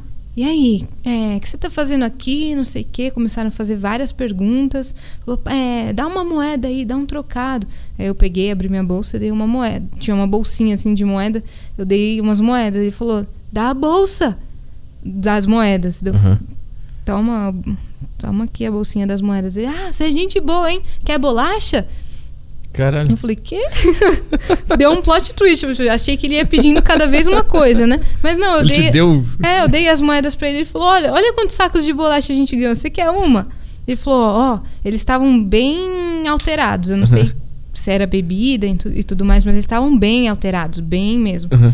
Só que eles me ofereceram a bolacha falando: Ó, oh, você tá sozinha aqui, você tá maluca. A gente vai esperar aqui com você. Eu fazendo sotaque carioca, não sei porquê. Pois é, é porque é meio que, né? É. né? Quando a gente pensa em crime, a gente Não, lembra de o quê? é. Cariocas. Brincando, os caras vão encher o saco agora nos comentários. É. Ele falou: a gente espera aqui com você, não sei o que, tá maluco? Isso, aí- isso aí é a herança do tropa de elite, É. no, no nosso subconsciente. E mas eu achei o quê? Eles começaram a esperar comigo pra quê? Sei lá, mano, eles iam me assaltar. Na minha cabeça já tá, eu já tava verde, já Aquele passando gelo, mal, as aquele pernas gelo, ardendo, assim. arrepio, Uhum. Deus falando, saia daí! Sai correndo. É. Só que tu fica com medo de sair correndo, você é mal educado, né? Exato. Então eu preferi ser gente boaça. Eu falei, É. não, irmão, fica aqui com sua bolacha. Eles começaram a perguntar onde você mora. Aí, o que, que você vai fazer agora? E eu comecei a dar umas contadas, né? Eu falei, não, eu vou ali pro, pro meu curso. Falei do que, que era. Onde é? É ali no centro também, aqui perto. Ah, não sei o quê. Começaram a fazer várias perguntas, várias perguntas. E eu com medo, aí o cara falou assim: qual o teu nome? Aí eu, eu, eu menti. Não sei por que, que eu menti esse nome. Eu falei, Joana. E ele falou, Joana? Eu falei, é. Ele falou, é o nome da minha irmã. Não acredito, mano. Você é de... me deu um abraço. Falou, linda demais. Agora a gente vai ficar aqui com você te protegendo. A Caraca. Joana me salvou, velho. Mais uma vez que Deus soprou aí. Deus soprou o É. nome na minha... Do nada eu falei, Joana, não sei porquê. Eu falei que eu ia pro curso de... que eu ia pro curso, falei que era no centro, não tava mentindo nada. Aham. Mas na hora do nome, falei, não, vou ficar marcada aqui, não vou, sei lá, falei, Joana. E ele começou a me proteger muito, foi super gente boa comigo. Os dois abriram a porta do táxi pra eu entrar. Caralho, virou um. Virei uma protegida só porque eu tinha o mesmo nome da irmã dele. Caralho. Naquele dia, nossa, o gelo até saiu. Falei, Joana, obrigada. Seja lá quem você for. É, Joana, velho, acertei o nome da irmã dele, ele teve alguma lembrança muito bonita. Pareceu que eu era irmã dele de alguma forma, não sei se ele fez essa. Sim. Vou proteger, tem o mesmo nome da minha irmã. E me protegeu pra caramba. É, Às vezes chegavam uns caras assim, me encarando e eles assim, ó, ó, Deixa a Joana deixa a aí, moça, cara." deixa a moça, sabe? Aham. E aí chegou o táxi, leva ela direito. Abriu a porta pra mim. Virou a protegida da, da Sé. Uhum. Virou a santa Aí da o Sé. taxista falou: desencosta aí, irmão. Ele falou: não, você, desencosta você. é, eu falei: nunca um atraso foi tão inesperado na minha vida. Acabou de forma inesperada. Cheguei lá no curso de teatro assim, tipo, o que que tá acontecendo? Cheguei, sou a Joana a partir de hoje. Eu vou apresentar esse monólogo aqui pra vocês de uma história que aconteceu hoje pra mim. Fica a dica, todo mundo que estiver na Sé de madrugada aí, vai na Joana. que- Joana, se o tem- cara chegar, fala que é Joana. Caraca, velho. Cara, acho que foi a- essa, foi a, essa foi a primeira ou foi a segunda? Já tinha imitado nessa época? Não. né? Então foi, acho que foi a primeira vez que Deus soprou aí na, Uhum. na, na tua, na tua mente pra te salvar de alguma É, coisa. cara, eu recebo uns sopros assim. Tem, tem mais sopros de- desse tipo? Ah, São esses dois. De todas as decisões que eu vou tomar na vida, não sei se é intuição, se é o universo avisando, se é Deus, Aham. mas eu sinto às vezes, por exemplo, com esse lance de podcast, eu nunca tinha ido em nenhum. Uhum. Aí o Zé Graça me chamou pro Master. Só que eu fiquei super com medo quando eu recebi o convite, porque eu nunca tinha feito esse formato. Aham. E eu fiquei, cara, será que, eu, será que eu vou ser interessante? Será que eu vou falar bem? Será que eu vou me mostrar ridículo? A gente fica com essa insegurança, né? Pra caralho. É? Será que eu, eu vou saber falar sobre o que ele vai me perguntar? Falar, ah, não vou. Não vou não, não é pra mim, é ao vivo, pelo amor de Deus, não vou. Só que uma, alguma coisa falou, vai sim. Você vai, e você vai fazer. E foram os meus, os meus seguidores. Você vai sim. Você vai gerar esse conteúdo. Não, não foi não. Os caras que É. mandam tu fazer café É, de manhã. Você vai fazer sim. Não. Aí eu falei, acho que eu tenho que ir. E aí no Master, com o Zé Graça e o Vinheteiro, Aham. eu. O Flow me viu, né? O Monark tava lá, o Serginho tava lá. Eles falaram, ah, chama ela aí pro Flow. Aham. Eles me chamaram pro Flow. Aí no Flow, eles tiveram assim um insight de fazer um podcast feminino. Falaram que eu ia ser apresentadora. E hoje estamos aí com o Vênus Podcast. É. E aí Cris Paiva entrou nisso tudo Cris Paiva entrou nisso por causa tudo de por- Deus também. E, e também Petri. É, no caso é a mesma e também coisa, por ela né? mesma. Tô brincando. No caso é um sinônimo. God demais. É, Mas foi também, a gente pode contar os bastidores do Vênus. Podemos? Como é, como é que Podemos. aconteceu? Porque eu Pode, tô, começa meio, aí. tô meio que envolvido. sim, conta do dia que, que eu tava aqui. É, eu acho que eu tinha gravado a Deriva aqui, ou. É, eu tinha gravado Você a tava no Deriva. Flow, Extra É, Flow. Extra Flow, isso. Isso, exatamente. Eu tava parecendo o Dig só do, do- dos Jogos Mortais, sabe? Por quê? Porque aquele dia eu vim correndo tá- e aí eu não consegui lavar o cabelo. Aí tava assim. Ele tava pra trás e grande, assim. Hum, Apareceu aquele, sabe aquele bonequinho que vem de bicicletinha? sei, Eu tava sei. igual Não, a- eu sei quem é o Jigsaw. Tá. Desculpa. eu tava igual, é, eu tava igual a ele.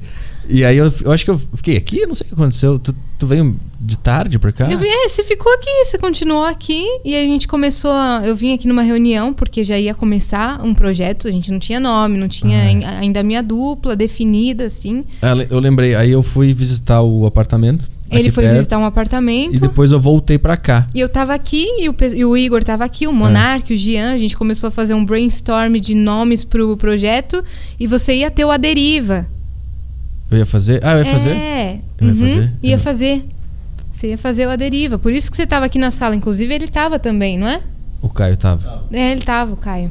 Eu, eu lembro que aí tava todo mundo aqui é, Uhum. falando sobre o programa e tal. E aí, eles- aí o Igor falou: a gente precisa de uma, de uma outra menina. Exato. Aí ele falou: Petri, quem Precisa conhece ser alguma um- uma mulher que, se- que seja oposta da Yas, mas ao mesmo tempo que tenha química com a Aham. Yas pra fazer o programa. Uma mulher pra cima, uma mulher divertida e inteligente. É. Peraí, agora ele falou oposta a Yas e ele começou a falar divertida, inteligente, bonita. Caramba, agora que eu tô pre... O oposto da É, Yasmin. é, a gente precisa de um oposto Tipo, ao a Yas. contrário, Uma inteligente, uma menina falar, carismática, que isso. saiba falar. Sabe tocar um programa, assim, desse tipo. assim, completamente oposta a ela, que É, tu, tu, tu a- na mesa, assim, Exato. vendo tudo isso acontecer. Caraca, agora que eu me dei conta dessa frase, Igor. Não, Mas- Aí eu lembro que tava todo mundo aqui, tava todo mundo falando. E ele, o Igor falou pra mim: é, Ô Petri, é. o- É. aquele sotaque de carioca É. dele.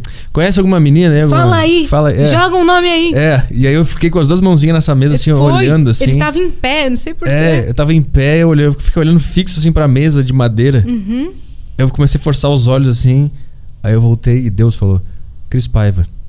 E eu não falei mais nada. Deus soprou também. É? A voz do anjo sussurrou no meu ouvido. O que, que é isso? Forró? É, anunciação, Anunciação? não é? Não sei. A bruma leve das paixões que vem de dentro. Mas Pô, Isso nossa, é velho. candomblé? O que, que é isso? Isso daí é uma música nordestina. Tá. Mas aí. É. Não sei o estilo, é um forró, um. E aí, anun- aí anuncia, anunciação. Não é, que tem essa frase, a voz Ah. de um anjo sussurrou no meu ouvido. Será que isso é uma coisa que acontece com todo mundo? Não Porque todo sei. mundo fala sobre Só os isso. abençoados e escolhidos do Senhor. Eu e você. Aí ele falou, Cris Paiva, e todo mundo, Cris Paiva. O Igor, na hora, pegou o celular e mandou um áudio pra ela. É. E ela respondeu em áudio. E aí ele já analisou a voz dela, que ele É. queria alguém com a voz boa. É. Ele falou, voz boa, É. cara, irada. Aí, ó, tem uma É. voz mó boa aí, ó. É, é, ele falou assim mesmo, tem a voz mó boa, gente boa, mãe. É. Pode vir aqui amanhã? Ele manda. Aí, ó. É. Ele sempre começa com aí, os. Cris. Aí, ó, Cris. É. Chega aí amanhã. Seguinte, Seguinte. né? Mandar o papo pra tu. Tamo aí com um projeto. Isso. Pode, papo pra tu, pode vir É. amanhã aí. Aí a pessoa vem porque ela acha que é o traficante que tá mandando ela vir cobrar os negócios. Aí, pedi com cariocas, aí foi mal. Ai, caramba, velho. Isso é culpa do Você é Tropa de muito Elite. danado, hein? Qual- é Você- Culpa do diretor do Tropa de Elite, como é que é o nome dele? Caio, essa é pra Não sei ti. que lá, filho? Esse aí. Né? Filho. Zé Padilha? Zé Padilha Filho. É filho? Não sei. Não é Daniel Filho. é- Daniel de Filho. Daniel Filho. Não é? É, José Padilha. Não, Daniel Filho. Tá bom. Não é José Daniel Filho, Daniel Padilha. Daniel Filho. Eu acho que é. Uhum. Veio na. Tá. Deus soprou. Vamos viver assim a partir de Procura agora? aí, A procura. gente só vive a partir de Exato. sopros do nosso de Exato. Deus. E aí Eu a gente vai chutando tudo. Uhum. E aí foi assim que aconteceu, gente. É assim que a minha vida tá acontecendo desde 2017. Petri, eu não estou entendendo nada. Idem. Nada. Exatamente. Tudo tá acontecendo conforme tem que acontecer. As coisas finalmente estão dando certo na minha vida, cara. Eu não quero que ninguém bote olho gordo nesta merda. Mas tu, tu, tu, tu te sente agradecida ou tu sente, caralho, isso aqui é muito estranho e vai acabar a qualquer momento? Eu sinto os dois. Tem dia que eu sinto isso aqui é muito estranho, alguém vai ficar muito olhando pra minha vida e eu e vai tudo ruir. Ou sabe, sempre que tá muito bom, vai ter uma tempestade, tá ligado? Vai ter alguma coisa ruim pra estragar. Mas, mas aí tu acha que é tipo, é uma força é uma terceira força envolvida. Não é uma coisa que simplesmente. Porque eu sinto assim, vai acabar porque ah, o sonho vai acabar, porque é um sonho. E não vai. O sonho não vive pra sempre. É. Essa é a minha ideia. E na- ao mesmo tempo eu tô, caramba, tô curtindo muito isso daqui, tô amando, vai dar certo, não tem volta. Aham. Eu, eu, eu, pra mim, é tipo. Eu só confio, assim. Eu não, É. eu não, eu não sei Eu não fico exatamente o que tá rolando. Eu nisso. fico pra caralho. Eu, Eu, não fico tão noiada nisso, mas quando eu não tenho respostas, eu fico noiada. Como assim, resposta? Quando eu não, não sei exatamente o que vai acontecer, quando eu fico esperando toda. Ah, tá. Sabe? Quando eu fico esperando um projeto realmente fechar e acontecer, Uhum. eu fico meio noiada. Eu fico, putz, não vai dar certo, não é isso. Mas depois, no outro dia, eu- um, um minuto depois, eu tô assim: vai sim, vai sim. Você é boa. Você é uma campeã. Rock Balboa. Você é demais. Você é talentosa. Eu tenho, eu tenho uma. You are important. You sabe? are awesome. You are awesome. You are Girl, you go, girl. girl, you are É. empoderada. You are the patroa. The Patrol. eu tenho uma, tipo, eu sinto que eu tenho uma. Por volta de todo. Em volta de todo o pessimismo e coisas horríveis que tem nessa cabeça. Eu sinto que tem uma coisa lá que. Que acredita, assim. Cara, isso aqui era exatamente o que era pra acontecer. Mas. Uhum. mas Exato, às a- vezes a gente perde uma coisa e fala, bom, acho que vem outra coisa aí. Na ca- nossa cabeça é melhor, mas daí vem o pior. É que o lance que desde que as coisas começaram a acontecer, eu não perdi nada ainda. É só, só coisa. As coisas vão acontecendo e eu não. E é isso que eu fico meio. Porque eu não, eu não sinto que eu fiz algo, sabe? Pra, pra ter essas coisas. Isso é a síndrome do impostor. É, todo mundo fala isso. É, né? Mas vendo de dentro é, é muito. Tipo, eu não fiz nada. Eu não, eu não, eu não fiz nada. espe- Especificamente pra chegar aqui. Tá, mas você tá criando esse conteúdo? Eu tô. Pronto. Sim, eu sei. eu sei. Pronto.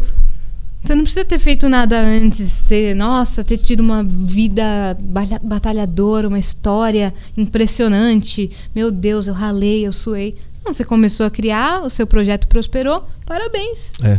Vai O- que vai.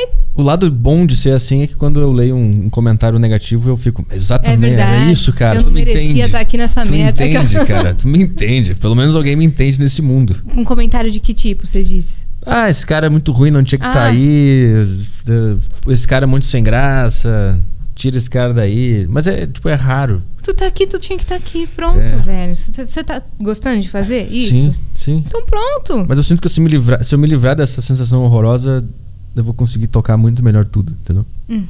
É, aí você precisa Eu trabalhar. batalha pra é, tirar isso. trabalhar dentro da sua mente, mas É. tenho certeza que você vai, velho. Olha quantas coisas você fez nos últimos anos. Alguma coisa te puxou pra isso. É. Não é, É, à toa.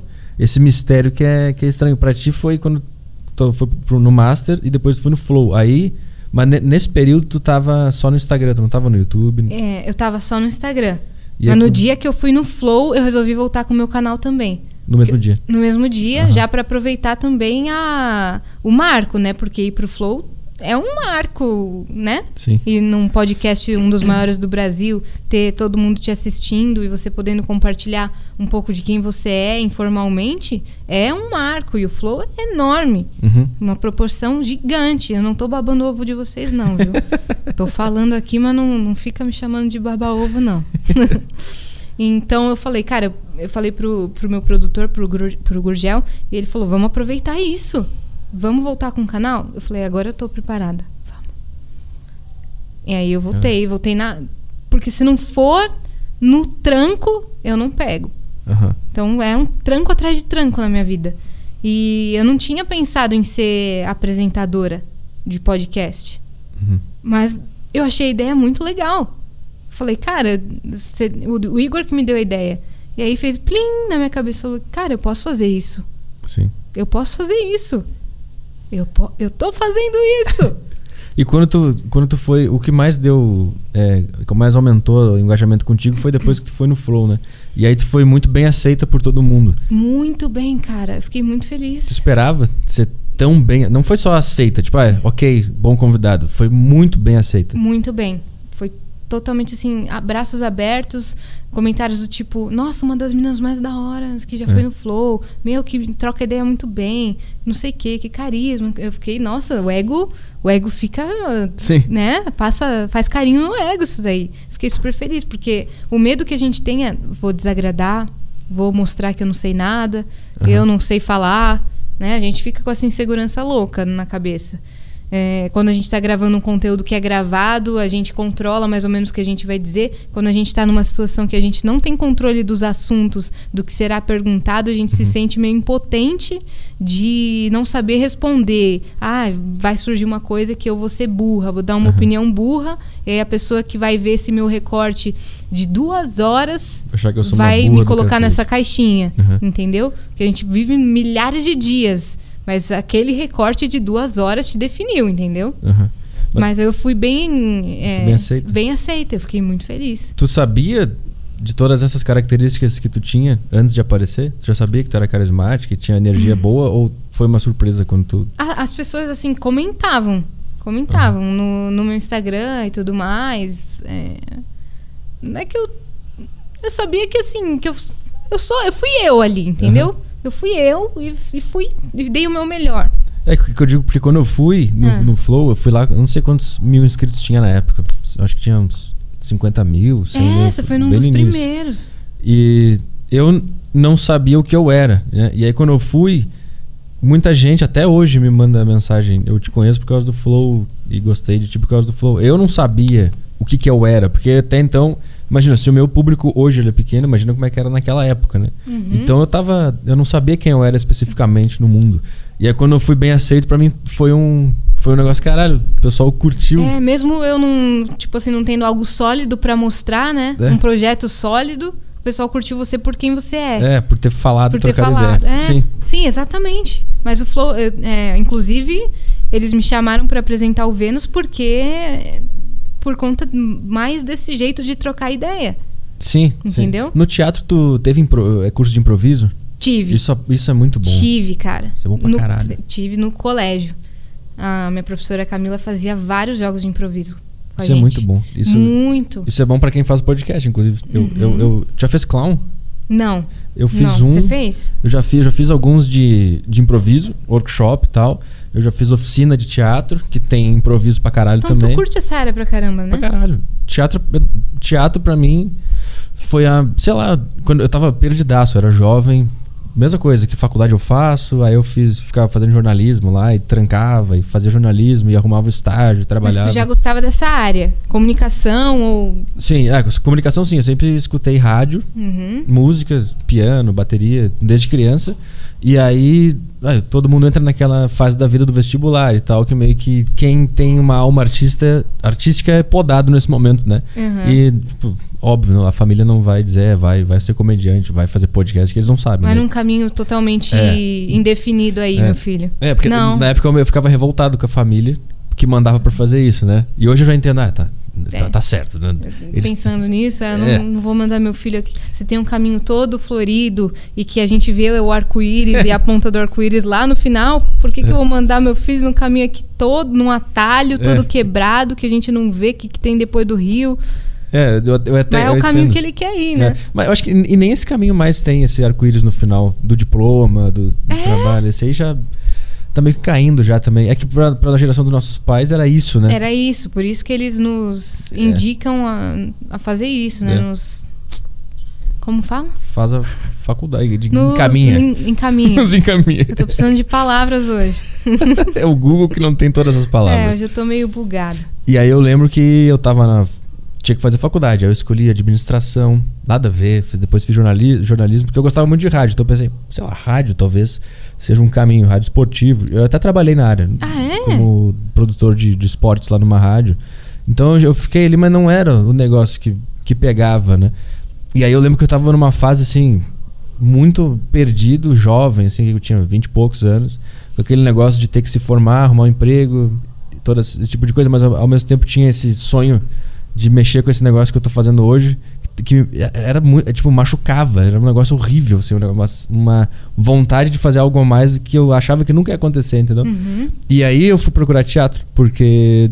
Sei lá por quê. Eu pensei, ah, ar- arte, es- falar, expansão, sei lá. Aí eu fiz, tentei fazer stand-up lá, jovem, fui mal pra cacete. Aí no dia seguinte eu pesquisei um show, de, um show não, um curso de teatro pra fazer. E aí eu comecei a entrar no teatro. E o teatro foi a, a primeira vez que um cara virou e falou pra mim, cara, tu tem que fazer isso aí. porque eu fiz um Caraca. curso intensivo de teatro de uma semana e o cara falou, faz, E faz. você foi bem pra caramba. É, aí e você eu- se sentiu bem? Sim. Foi, Apesar da timidez, você falou que é um empecilho às vezes, né? sim, ainda é, É. ainda é. Mas é uma coisa que a gente quer, vai quebrando, né? E também É um na, treinamento na também. hora do ação, meio que a timidez sai. É. Tipo, ah, agora vai, entra no palco, faz o negócio. Eu vou, faço. E daí, quando acabou a cena, eu volto e sento e fico assim. Fica introspectivo, assim. É. E aí, mas teatro foi meio que abriu minha cabeça pra caralho pra. Não sei, é um, é um ambiente que te coloca em posições desconfortáveis. É, te, te tira o tempo todo da, da zona de conforto e te faz perceber que você é livre pra criar. É. E Né? aceitar as ideias. Aceitar esse, puta, as esse foi mais ideias. importante. Nossa, muito importante isso. É. Principalmente numa criação de personagem. Uhum. Na sua cabeça você pensa, eu não vou fazer porque vão achar uma bosta. É. E na cabeça deles é, faça, Faça. mesmo que for uma bosta. É. E- Faça. Porque de alguma, alguma coisa aí É. dessa bosta a gente vai a gente conseguir vai achar. lapidar. É. Sim. Uma coisa que eu lembro até hoje, que, que eu levo pra várias coisas hoje é. Tipo assim, o professor ele passava um, um, um exercício que é tipo, ah, eu tenho que fazer um cara com raiva. Aí eu fazer um cara com raiva. Ele falava, não, exagera, faz o máximo possível, porque, Porque, a gente corta. é mais fácil a gente chegar no ponto certo que a gente quer do exagero, né? Uhum. É difícil eu ficar, não, mais, mais, mais. É, vai no exagero, na pior bosta possível, que lá, É. lá da bosta a gente consegue chegar no ponto que a gente quer. Puta, isso até hoje eu fico na minha cabeça, com tudo na minha vida. Com tudo. Eu também, cara. É do caralho. Isso foi muito importante. Uma vez eu tava com uma personagem que eu tava achando a ideia, a construção que eu ia fazer muito mal. Eu tava achando que eu ia fazer muito mal, então eu ficava entregando menos. Aham. E aí o diretor da escola, o Fábio, me puxou, sentou comigo e falou: "Faça. A gente tá aqui, você tá num curso, vamos começar por aí. Esse aqui é um curso. Então a gente vai te direcionar. Mas se você tá pensando que é ridículo, que você não é boa o suficiente, que vai ficar ruim, faça, Mesmo sendo ruim. mesmo sendo ruim. Se entrega, porque a gente vai te ajudar a moldar. Uhum. Mas faz. Aqui não tem certo e errado. Teatro não tem certo e errado. É. Tem ideias, várias ideias boas e ruins que vão se misturando, né? E vão se moldando numa ideia da hora demais. É. É que eu não falo palavrão, então Ah, tu não fala? não fala eu. Eu? Tenho que falar uma ideia? Do caralho. Aí, caramba. Por que, que tu não fala palavrão? Eu não consigo. Falei isso no, no primeiro episódio do Vênus. Não consigo. Percebe-se que eu não assisti a minha própria cocriação, né? É, o Petri tem muita influência no, no Vênus. Minha, minha querida dupla, Cris Paiva. Um É. beijo, Cris, se você estiver assistindo. Estou muito feliz de fazer esse projeto com você. Não sei para qual câmera eu olho. Pra todas. Beijo, Cris, para todas. É, ele que colocou a Cris aí, então. Aí eu, eu falei lá no, no Vênus 00 que eu não falo palavrão. Porque eu tenho um bloqueio. É Esse mesmo? bloqueio vem desde a minha infância, com muitas coisas da minha vida Caralho. por conta da minha criação rígida. É, com meu pai muçulmano, a família do meu pai é muçulmana, a Aham. família da minha mãe brasileira, maioria católica, muita Muita informação. muita informação para uma criança. É, isso você pode, isso você não pode. É muito feio fazer isso, é uma desonra fazer isso. Não seja assim, Uhum. entendeu? Muito impuseram muitas coisas para mim, Dos dois lados? dos dois lados, Ah, dos dois lados. E aí e são dois lados é, quase co- contraditórios, né? Exato. Cada um diz, um, diz uma coisa. E aí tu era uma criança ouvindo informação de todos os lados. De todos os lados e eu não entendia muito bem. Aham. Por exemplo, eu na casa do seu avô árabe você não pode usar regata, não você não pode ir de vestido, você não pode ir de shorts nem de regata. Eu criança. Aham, E lá em Ribeirão Preto eu podia andar de biquíni se eu quisesse. Aham. Então eu não entendi. Eu falei que isso? Que eram os católicos. os cató- Não, porque é calor do caramba e, Sim, sim. e, e não tem problema mostrar o, o corpo. Sim, na entendeu? família é católica, eu digo. É, na sim. parte católica. Isso, Aham. mas acho que não tinha muito a ver com religião. Entendeu? É, no árabe talvez sim, Sim. porque a, a mulher não pode mostrar o corpo, Uhum. entendeu? É, então eu era uma criança que tinha várias informações de um lado, várias informações do outro, e eu ficava meio confusa. Então isso me bloqueou em várias coisas da minha vida que eu ainda estou desconstruindo. Entendi. E uma coisa dessas é falar palavrão. Não que seja, nossa, Um objetivo. é um grande objetivo de minha vida quebrar esse bloqueio. Não, eu não sinto tanta falta de palavrão na minha vida. Sim. Se eu tiver um personagem pra fazer, eu falo. Se eu quiser falar mesmo, eu falo. Mas espontaneamente numa Mas conversa co- nunca não sai. consigo, travo. Travo porque sempre falaram que, que é horrível. Caralho. Que doideira. né? Que é, nossa, que coisa horrível de se falar. Não seja assim. E aí no- na minha cabeça de eu não vou desagradar eles. Mas Qual é a história da- do, do teu pai? Ele, ele morava lá e vem pra cá ou ele é descendente de alguém? Ele morava no Líbano, Líbano. até os 19 anos de idade, ele e toda a família, e aí tava tendo uma guerra civil. Aham. Inclusive, gente, o meu pai é o cara do meme da guerra civil que estourou há algum tempo. Não sei qual é. É, tem um meme que é assim, que eu pergunto, pai, qual era o esporte mais famoso do Líbano? E ele fala assim, na minha época, era guerra civil. Só que ele ia falar assim, era guerra civil, não tinha esporte. O Ah. esporte não era muito forte. Depois veio o futebol, só que cortaram ali. Sim, aí virou uma Pa- piada. Pai, no Líbano, qual é o seu esporte? Qual era o esporte mais famoso do Líbano? Ah, na minha época era guerra civil. Pá, E acabou. Ficou maravilhoso. Um milhão no TikTok. Mas é muito É bom. o meu pai. Esse cara é o meu pai. Ele é uma figura. Então, até os 19 anos, ele. Tem um vídeo no meu canal que ele explica a história dele, inclusive, se vocês quiserem assistir.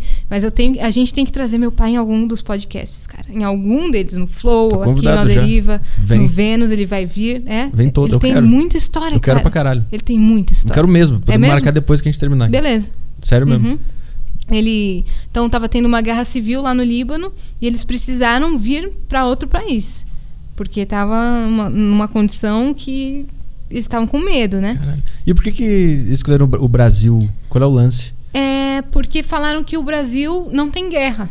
É. No Brasil não tem guerra e que também era uma terra próspera, que já tinham parentes aqui e que o pessoal era receptivo com pessoas de outra nacionalidade. Ah. Então eles vieram para o Brasil, meu eles vieram até pela fronteira lá do, do Paraguai e tudo mais. Ah, é? Uhum, tem a carta lá de imigração do meu pai.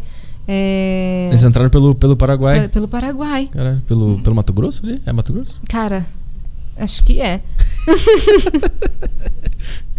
não, Cara. não sei as fronteiras certinho. E esse aqui, sabe o ano dessa guerra? 1970 e. Eu não sei, o- sabe o nome dessa guerra? É porque eu não, não, eu não, sei. eu não conheço a Meu história. pai nasceu em 60, então é 1979. Né? 19? E, qual é, a- sabe qual é a treta lá? Eu não, eh, semana que vem vir um cara Era especialista é. em Oriente Médio aqui explicar Ah, tudo. Meu pai. Também. Qual- sabe qual é a treta que tem não lá? Eu Não sei. sei qual que foi. Ah, o que eles têm lá são várias, né? O É, cara é- que vai vir vai explicar melhor, mas É. tem, tem a guerra lá da, da Palestina e Israel, tem várias guerras civis entre os próprios os próprios árabes, tem um monte de Tem história bastante guerra, divisão de, de, bastante de- de divi- grupos, é. né? De cada um acredita num negócio. É, muito por terra, muito por ganância, muito por religião. Não sei qual que é, qual que é a fita. Lá onde meu pai cresceu não tá mais com guerra, porque é interior do Líbano. Não tem mais. Lá estão vivendo pacatamente. Mas aí nessa época tava. Então eles precisaram sair. Então saíram os meus avós e todos os filhos. Mandavam um filho de cada vez. Eles, eles tinham lá, eles trabalhavam com plantação. Eles tinham uma plantação lá, trabalhavam na roça. Meu- os meus avós falecidos, que Deus os tenha, que Deus os tenha. E eles vieram pra cá e fizeram a vida do zero, sem falar nada de português. Cara, tu sabe o que, que eles fizeram de primeira? Assim? Sei. Que que- Eles, é, eles chegaram aqui e procuraram um lugar pra ficar. E aí, com vários filhos, meus, acho que, meu Deus, eu não sei quantos tios eu tenho, velho. Hum, uhum, hum, hum. Sete? Sete, eu acho. Ou oito. Acho que são sete ou oito. Meu Deus, agora eu não tô conseguindo pensar, mas beijo pra toda a família Yassine, hein? É, eles ficaram numa casa que não tinha nem janela. Era assim, um- uma escada que descia pro subterrâneo e era um- aquele cômodo. Aham, tipo um Eles- porão. Tipo um porão. Eles moraram ali por muito tempo. E o que, que eles começaram a trabalhar? Como mascate. O que, que é mascate? Mascate é aquela pessoa que vende de porta em porta. Ah, tá. É, Mas vende o quê? É, cama, mesa e banho. Meu pai vendia Ah. cama, mesa e banho. E aí ele, ele falou assim que ele aprendeu o português lendo jornal.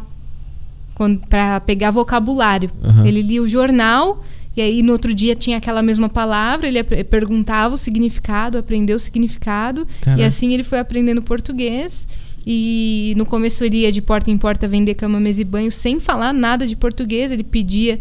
é, ele levava um papel que escreveram para ele em português e ele entregava falando: Ah, não falo português, escreve o seu endereço Aham. e o que, que você vai comprar. E depois Uhum. ele levava para alguém traduzir e vendia assim. Ele foi fazendo isso, ele e os meus tios. Até eles conseguirem mais dinheiro e compraram uma ótima casa uma ótima casa, muito grande. Comprar, acho que meu pai até comentou comigo que era um, é uma casa de uns chineses e tudo mais. Eles compraram em dólar, eu acho. Aham. Eles compraram em dólar. É. Em quanto tempo eles se, se estabilizaram e, e ficaram bem, sabe? Putz, eu não, não sei Eu dizer. eu ele. tenho que falar com É. ele especificamente. Eu não sei quanto tempo, mas eles foram fazendo isso. Aí um tio começou com loja de imóveis, aí meu pai também, loja de imóveis. Cada um foi abrindo o seu próprio comércio, Aham. cada um foi para o seu próprio lado. Só uma tia minha que foi para os Estados Unidos, minha tia Fátima, que ao invés de fazer esse caminho do Líbano-Brasil, ela fez Líbano-Estados Unidos, porque casou. Aham. Casou e foi morar pra lá e tá lá até hoje. Então, o todos os outros irmãos são comerciantes. Meu pai e os outros irmãos. E espiritualmente falando, tu tem alguma coisa que tu leva da, da religião deles? Tem alguma coisa que tu entende diferente? Porque é, é muito mais espiritualizado do que o Ocidente, não é? Ah, eu não sei dizer se é mais espiritualizado. É, tem muita coisa assim que eu não. Eu não sou muito próxima da, da religião islâmica. Eu não sou muito próxima. Tem muita coisa que eu não. que não bate com os meus ideais. Sim. Entendeu? Aham. Mas eu gosto do, do espírito deles de, de proteção, de família, de família em primeiro lugar, de união. Aham. Isso eu gosto bastante na, na, na religião. Mas tem muitas restrições que para eles tem um símbolo muito forte, muito grande, fazem todo sentido, mas que para mim, infelizmente, não faz Aham. muitas coisas é, é, em todos os âmbitos assim de, de vida de relacionamento e tudo mais não faz muito sentido pra mim de Tem muita regra. é, tem muita regra do que pode fazer do que não pode fazer restrição alimentar e tudo mais e Aham. como meus pais se separaram muito cedo, eu não tive tanto contato assim. Eu até posso estar falando assim, sem conhecer, porque sempre tem alguém, um muçulmano, que vai nos Claro. comentários e fala assim: Sim. não é assim, ela está propagando as informações erradas. Sim, Mas na minha imagino. vivência é assim. Aham. Sabe? Essas restrições da minha infância fizeram com que eu me afastasse um pouco da religião eh, do, do islamismo. Aham. Então Sim. eu meio que não segui. Amo a cultura árabe da minha família, respeito todo mundo. Não fico apontando pra ninguém. Mas eu. Cada um no seu quadrado. Cada um no seu quadrado. Mas eu não, não sigo. E teve algum momento específico que tu percebeu, puta, eu não gosto muito disso aqui. Cara, eu sempre percebi na minha adolescência, mas eu nunca pude Expressar. expressar. Uhum. ir contra ou, sabe? Aham. Nunca consegui expressar. Porque imagina meu pai falando isso que pra, se- sendo sincero, ó, para mim isso é errado. Minha Sim. mãe falando uma coisa, meu pai falando outra, e eu não conseguia decidir. Então, falei, vou focar em outra coisa da minha vida, vou estudar, sei lá, não vou ficar pensando nessas restrições, não vou ficar, mas a minha vivência foi muito limitada por conta disso, sabe? Aham. Eu nunca, na minha infância, eu nunca permiti me apaixonar. A primeira paixãozinha, Aham. sabe? Nunca, porque pra mim ia ser uma desonra pro meu pai. Que ele falava que não podia namorar ninguém. Claro, criança não namora, vamos começar por aí, né? Mas na adolescência também. Não podia sentir Não- aquela coisa. É, não, porque tem que casar, Aham. entendeu? Tem que ser um árabe e você tem que casar. Sim. Entendeu? Eu não podia. Eu já tenho esse corte no canal do Flow, mas eu não podia ficar com ninguém. Não podia, porque se alguém. sou- Primeiro que eu estudava na escola com todos os meus primos. Aham. Todos da minha Sim. família na mesma escola. Sim. Então, qualquer coisa que algum fazia de errado, o outro já olhava. Se, estava na diretoria, que eu sempre estava na diretoria, os primos todos já sabiam, já falavam e tudo mais. Então eu sempre pensei, cara, se meu pai souber que eu, que eu tô gostando de alguém, que eu tô começando a namorar alguém, Aham. eu nova desse jeito, ele não vai aceitar. Ele vai me, me reprimir, a família toda vai falar. Sim. Então, sabe? Então fiquei muito bloqueada nesse sentido, muito. Mas agora é de boa? Vocês se entendem nesse, nesse aspecto? Como é que é? Sim, depois que eu fiz, depois que eu fiz 18 anos, eu faço assim, eu ainda tenho umas limitações que eu preciso desconstruir com a minha família, Entendi. mas é, eu faço mais o que eu quiser. Eu me libertei Aham. aos poucos. Eu vou me libertando aos poucos disso daí, entendeu? Por isso que quando eu fiz 18 anos, eu, eu perdi o bebê com 19. Aí sim, porque eu fiquei maior de idade. Aham. E aí sim eu falei, cara, agora eu vou me permitir, quer saber? Eu vou, se eu me apaixonar, eu vou ficar, eu vou beijar. Se eu quiser numa festa experimentar álcool, que era uma coisa que eu nunca. Sim. Claro, só podia com- quando eu era maior de idade mesmo, tá É, certo. Falando aqui. É, falando aqui, É. entendeu? Só podia depois dos 18. É. Mas nada, eu não fiz nada na minha adolescência, nada. Caralho. Eu só estudei. Eu aprendi violão em casa, por isso que eu aprendi tantas coisas. Porque Sim. eu ficava em casa. Eu não ia dormir na casa de uma amiga, Aham. que nem toda adolescente. Eu não ia pra festinha da noite. A festinha de 15 anos. Fui em duas na minha vida. Naquela época que tem 30 festas no ano de 15 anos, eu fui em duas. Baile dos debutantes. Duas. É muito se eu fui. E a, e a veia artística, eu não, eu não conheço nada do, do, do islamismo. Ela é fomentada ou ela é rejeitada? Ah, eles sempre. Meus De boa. primos sempre fomentaram. uhum. Aham. É. Essa parte não foi. É, não foi. Mas eu não conheço muitos árabes da minha família que foram pro mesmo lado, não. É, não, é mais raro. O pessoal vai mais para as outras áreas mais tiro certo. Aham, mais exatas. mais assim. exatas, assim, é. Comércio, medicina, odontologia. E aí depois que a tua carreira como uma artista, digital influencer engrenou, foi tudo de boa também. tam- tudo- de relax. boa. É, primeiro, quando eu tava começando a trabalhar na noite, meu pai ficou meio assim, Ah, é, tu. com medo, né? Porque eu fiz eventos, trabalhei eventos na noite, ele ficava com medo, minha mãe também. Evento é o quê? Aquelas meninas que, que, que ficam servindo coisa ou DJ mesmo? Não, DJ. Ah, tá. DJ em festa de debutante, festa de aniversário, casamento, etc. Festa privada, Entendi, entendi. particular. E aí, quando eles viram que eu, que eu gostava de fazer isso e que eu tava conseguindo trabalhar e tirar um dinheiro disso, eles rela- relaxaram. Aham. E conheceram a produtora, a empresa que eu tava, conhecem os donos, o Flávio, a Cris, e viram que eu tava, que eu tava em boas mãos, eles relaxaram. Uhum. Mas meus pais sempre foram muito rígidos na minha na minha Criação. no meu comportamento, Entendi. entendeu? É, as minhas notas na escola, eu nunca tirei uma nota vermelha, Caralho. nunca. Eu acho que eu precisava de um, de um pai muçulmano. Eu nunca tirei uma nota vermelha, nunca na minha vida escolar eu tirei uma Cara, cara eu era uma vergonha na escola. Vergonha. Sério? Eu era tão ruim que eu tinha que esconder o boletim no armário. Eu, eu, eu- lembro Você até escondia hoje. dos seus pais? Até hoje eu lembro de uma prova de matemática de potências. De, eu tirei um de 10. Aí eu cheguei em casa de fininho. Não, potência zero é difícil Pra mesmo. caralho. Era- Eu não entendi nada. Tipo, bota 3 mais 3, tá. Tem dois números grandes. Aí depois bota o número Uhum. É, pequeno em cima dois, do grande. dez, quatro. dois. Entre parênteses, É. um, um sei lá, um, um númerozinho menor. É, tem o três, é o númerozinho entre, entre chaves, e aí tem outro númerozinho. e frações. É, aí eu abandonei, eu tirei um na prova, cheguei em casa e, e de fininho, subi no, na cama, eu acho, botei essa prova em cima do armário, assim. E nunca mais vi ela. E as minhas notas eram. Eu lembro que uma, sei lá. Você se sentia mal por tirar uma... Acho que todo mundo, né, se sente mal. Mas tem gente que caga, né? Ah, eu, eu me sentia. Eu não sei. Era mais uma coisa assim de. Cara, por que, que eu tenho que fazer? Que coisa que.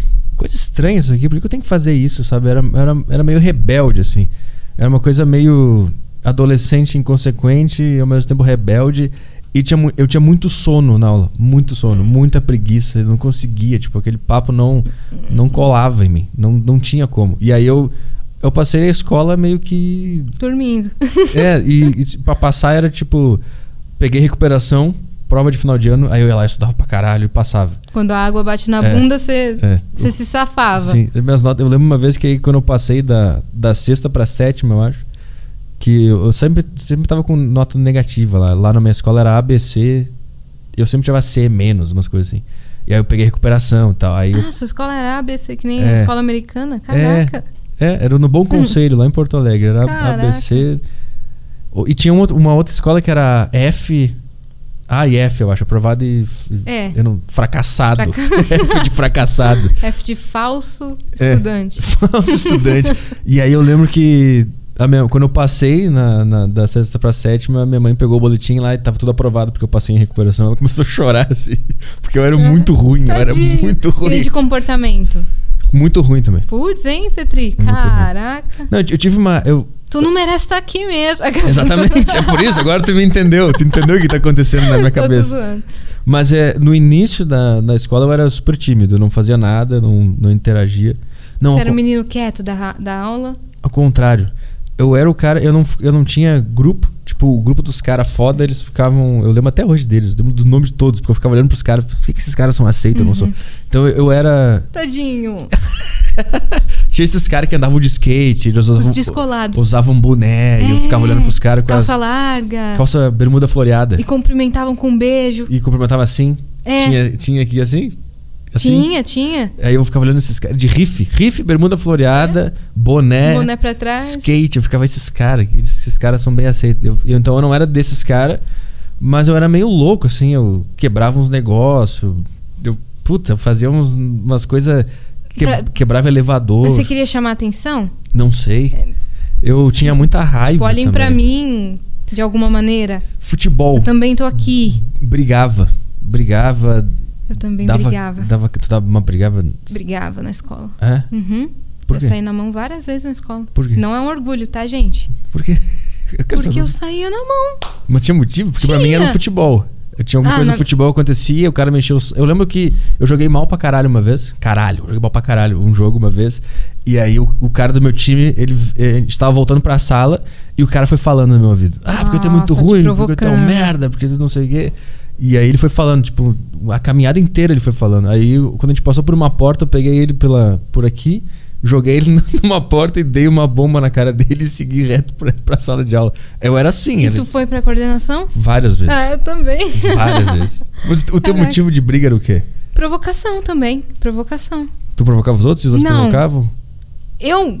Uma. Vamos ser honestos, vamos, Vamos lá. lá. Vamos, vamos limpar aí Vamos essa- lá. esse trauma da nossa infância. Vamos, lá, vamos lá. Mas não é um orgulho, eu não falo isso, eu falo, nossa, tô aqui exibindo o meu troféu, fui muito descolada por fazer isso. Não, é uma coisa que eu me arrependo.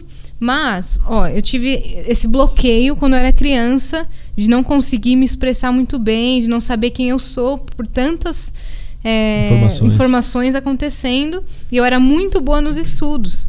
E por isso eu fui deixada também na parte dos nerds, né? Aham. Em- E eu pensava, cara, o que, que eu vou fazer pra me destacar? A criança inconsciente, a criança não pensa isso. O que, que eu vou, Vou fazer cair na me porrada. Não, eu vou eu vou ser engraçadona. Aham. Eu vou ser descoladona, vou ser engraçadona. Então comecei a fazer piada com os colegas, é, uma piada que com discurso de ódio, sabe? Aham. Mas não ferrada.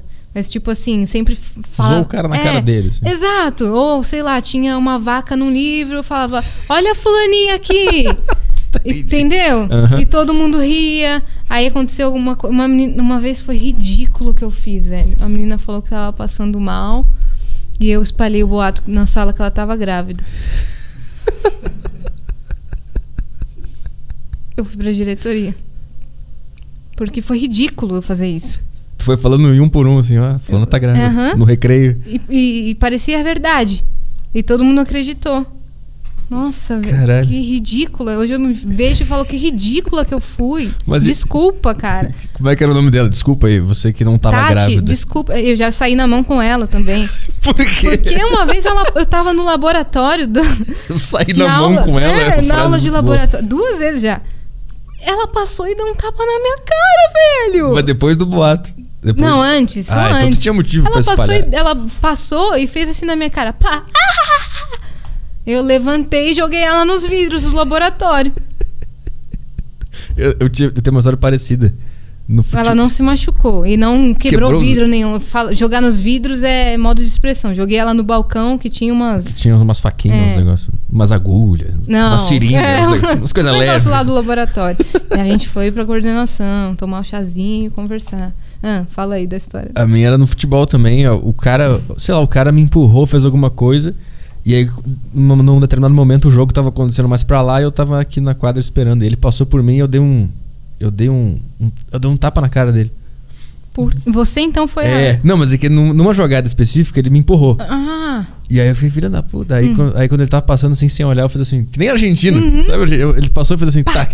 E aí ele ficou muito puto, ele virou e deu um- uma bomba, deu um no meu joelho, assim, deu com tudo. nossa. E eu fiquei uma semana inteira mancando. Foi E maravilhoso. vocês não foram pra coordenação? Não, tinha, Ah, tá. tinha briguinhas que aconteciam só no momento. Ah, tá. eu sempre ia. Que raiva, velho. Claro, eu mereci essa. Esse, esse, esse sermão. Eu merecia ir mesmo, mas nossa, juro, eu fazia qualquer coisa eu ia. Eu só ia pra coordenação quando o outro cara, ele era meio filho de mamãe. E aí, tipo assim, se eu brigasse com outra, outro cara, tipo esse cara do futebol, eu não ia na coordenação e nem ele ia. A gente brigava e ficava ali. Quando o cara era mais filho de mamãe, assim, mais mimadinho. Ele ia, contava ia. pra professora. É, aí ele contava, ia pra coordenação. Mas pancadaria rolou pra caralho já. É, então. Olha, que coisa louca. Uma vez a- é- essa mesma menina, ela bateu nos meus livros, tudo caiu. Aí eu fui, empurrei ela no armário também. Empurrando no armário duas vezes. Caraca! Não, no armário mesmo, no armário de. Ah, tá, não foi no vidro. Não foi no laboratório, foi no armário da escola, aquele de fel. Aham. Ela bateu nos meus livros, tudo caiu, eu fiz pá! Bam! Bateu todo mundo. E os caras botavam mó pilha. Vai, As, vai, As! Porrada. É. Sim. Nossa, tá, nossa, eu fiz coisas nada a ver, que eu, olhando hoje eu falo por quê? Mas na, na construção da, da história da infância a gente vê os porquês. Eu não entendo ainda por que eu era assim. Porque eu não era da galera, mas Hum. eu era meio maluco, quebrava as coisas, fazia montinho. Fazia? Montinho. E era tipo, o cara tava andando Talvez do você nada. queria uma interação, velho. É, pode ser, eu tava querendo amor. Era isso Você que eu queria queria. uma interação, você queria ser visto. É. É Mas não tô romantizando o cara O que faz bullying. bullying, né? romantizando o montinho. É, o montinho, o cara que xinga os outros de graça. Ah, é porque queria uma atenção. Não. Ah, mas- mas que aqui criança quando a- tem maldade também. É, sim, mas ela faz as coisas meio que. Sei lá, o, É. ela não, o cérebro dela tá programado pra fazer determinadas coisas Uhum. e reagir no mundo de, de determinada forma. E ela não sabe o que ela tá fazendo. Tipo, Exato. Uma pessoa má hoje, ela também é assim. Uma pessoa que hoje ela é má e ela vai lá e faz alguma coisa pra alguém, ela, eu também acredito que ela tá agindo automaticamente e não tá. Ah, se por ela tem causa de uma algum trauma. doença. Se ela tem uma doença que. Não, nem doença. Tipo, eu dou. Um, é psicopata ou. Não, eu vou dar um exemplo. Ah. Vou dar um exemplo de, um- de uma cena que eu vi esses dias em São Paulo. Eu tava no Uber andando reto, normal, e um cara estacionou na pista e ele ia sair do carro. Ele saiu do carro, ele abriu a porta e o meu Uber quase arrancou a porta dele, entendeu? Porque ele abriu a porta bem quando a gente tava passando. E o meu Uber botou o carro pro lado, meteu a mão na buzina, baixou o vidro e ficou olhando pro cara, assim. E naquele momento, o cara que fez a cagada, ele, eu vi que ele. Ele ficou uns três segundos em silêncio. Ele ficou em silêncio. E eu vi que dentro dele tinha um cara dizendo: Pede desculpa, pede desculpa. E aí deu três segundos e ele falou assim: Aprende a dirigir aí, irmão. Aí eu pensei, cara, esse é um cara traumatizado pela vida. E lá dentro tinha um cara bom que queria pedir desculpa, mas a. Ele voltou lá pra escola. Uhum. Alguma coisa aconteceu e ele não conseguiu pedir desculpa por causa desse bloqueio. Então eu ac- eu acredito que todo mundo que é mal ou que faz alguma maldade tem alguma coisa na cabeça acontecendo que impede dela acessar aquele cara do caralho que ela tem lá dentro. Uhum. Eu, eu acredito nessa tese. É, não, não vamos também generalizar, nem É. todo mundo, né? É, é uma- é, É uma tese que eu, acredito que todo mundo. Todo mundo Todo mundo tem um cara um- muito bom dentro, assim. Muito bom. E aí os traumas, Olha, a O vida. Petri vendo as coisas com positividade. Não, mas é muito. Agora vem o pessimismo. Mas eu acho que as pessoas nunca vão alcançar esse cara bom. Ah, e, tá. vão- e o mundo vai ser esse horror pra Esse é sempre. o Petri. O É, agora voltei. o pessimismo e o otimismo Exato. fica no limbo. assim. É, exatamente. Então, essa, eu acho que essa é uma tese universal pra todo mundo, assim. É. Então, até eu não consigo entender por que, que eu fazia aquilo, mas eu consigo ao mesmo tempo entender. É, quem eu sou, preciso de atenção, também quero ser vista, também quero ser. Eu não quero ser a pessoa só que tira notas boas, chata. Eu quero ser da galera também. O que, que eu faço pra acessar essa galera? Você é engraçadona. Como que é você é engraçadona na sala de aula? Zoando o- outra pessoa. Então, ou quando alguém te faz alguma coisa, revida, porque aí você chama a atenção e todo mundo torce pra você. Sim. Eu, Entendeu? eu- eu me pergunto por que, que será que a atitude consequente de um trauma, ou de uma infância estranha, é a coisa agressiva? Por que, que o cara não se pinta de vermelho e fica parado se quer chamar atenção? Essa é, entendeu a questão? Por que, que a agressividade é a consequência? Por que, que a criança tenta chamar atenção sendo agressiva? Por que, que esse é o padrão comportamental? Essa é a questão que eu não sei. Não sei. E é- não é ninguém que fala isso pra gente, né? Seja É. agressivo. É, é uma coisa que tá, parece que tá programada no ser humano que é. É. Pra e ser sempre agressivo. Tem, e sempre tem as pessoas quietas nas de- na delas, tipo, na, na aula. Eu queria também ser assim, aquela pessoa que ela é descolada, ela é popular, mas ela não fica entrando em confusão, indo pra coordenação Aham. e chamando atenção com bullying, velho. Aham. Uma coisa ridícula. Eu queria também ser assim, mas eu não conseguia. Aí depois que eu saí da escola, eu falei, meu Deus, vou dar restart nessa nessa personalidade De é, merda. de merda. Eu vou te ajudar. Sempre que tu travar, eu, eu chuto qual é o palavrão que tu quer falar, tá? É, obrigada. Tu pode fazer um game show. Qual é o palavrão que a Yasmin quer falar? eu falo em inglês. Ah, tu fala? Falo. Ah, beleza. Inglês não trava. Não trava. Ah, legal. Viu como é um bloqueio? Eu até recebi mensagem do Um cara me xingando Psico- em inglês. psicoterapeuta, alguma coisa assim, falando, numa sessão de hipnose a gente tira tudo. Falei, Era o Pyong lá, era o Pyong, Pyong Lee! Eu fiz uma vez um experimento dele. Que Hum. ele, ele tá ensinando a colar a mão. Eu fiz e não colou bosta nenhuma. Pyong Lee, não acredito. Pyong Lee! Eu não acredito. Eu não acredito. Ai, Eu acho que eles- eu, ele às vezes paga. eu acredito. Eu acho que ele paga pros caras. Finge que foi hipnotizado. Eles vieram no flow. Ele- é. Eu não sei se eles Eu hipnotizaram não sei o Igor. Mas se conseguiu hipnotizar os caras é porque é verdade. É, você conseguiu Ou ele veio e o pagou os Monark. caras. É. Mas eu acredito, às vezes vendo vídeo, eu fico fazendo metaforando lá nas pessoas e parece que elas estão mesmo fora de si. Eu não sei. Eu Parece. vi o do Celso Portioli que ele esqueceu o nome dele. Eu não. É. Ah, Celso. O cara íntimo. Ó, Celso. É a Celso. Não, mas o que, que a gente tá falando da- do bullying que tava legal pra caralho? ah, é. Esqueci agora. Ah, muito legal, hein? Não, tava, não, acho que eu tava lembrando de alguma coisa minha da escola. Ah, ah, sim, eu lembrei. Aí, tipo, a minha pré-adolescência eu era muito louco, montinho, quebrava as coisas, e futebol, briga e tal. Só que eu não era, eu não tinha, eu não era do grupo. E aí depois eu fui expulso de duas escolas. E aí eu fui pra uma escola pública. Aí eu estudei na escola pública. Você foi expulso? Fui expulso. Por que você foi expulso, cara? Na primeira, na primeira foi porque porque eu ah, porque eu era um, eu era devia ser um puta mala, estranho pra caralho, e eu reprovei na sexta série. E aí tinha alguma coisa nessa escola que ah, se reprovar aqui em tantas coisas, convidado a se retirar, não pode Uhum. ficar aqui. Acho que foi isso. Aí fui pra você foi convidado a se é, retirar. convidaram a me retirar. Aí ainda fui pra segunda escola, que era particular também. E aí, nessas coisas de montinho, de fazer merda, eu quebrei o elevador. Assim, o elevador trancou e aí tinha uns caras da outra turma chutando o elevador assim. E eu comecei a chutar de volta pra sair, aí quebrou. Mas eu já tinha histórico de montinho, de briga. Na hora você nem sabe, né, o que, que tá É. passando na sua cabeça. Por É. que, que você chutou o elevador, É, cara? eu queria sair, É. mas eu tinha um histórico de ser um cara. Um merda, um completo merda. Aí eu fui convidado a me retirar dessa escola. Aí, quando eu fiz, sei lá, 15, 16 anos, que eu virei esse cara muito tímido, introspectivo, que foi quando a depressão pegou. Uhum. Aí eu lembro, eu tinha 15 anos, acho. 15. É, 15 anos. Um dia do nada, Nossa. eu acordei mal. E comecei a chorar. 15 anos, não fazia ideia do que estava acontecendo. E a partir dali, aquela sensação nunca mais saiu. É, essa é a minha história. Entendi. é. Trouxe um peso. É, É, então você, você e aí se eu descobriu fiquei, depressivo com 15 anos. Você não se descobriu, né? Na É. época você não sabia o que, que era. É, eu senti só esse bagulho muito ruim, chorei. E aí a É. Depois passava, É, aí tinha passou. picos, né? Tinha.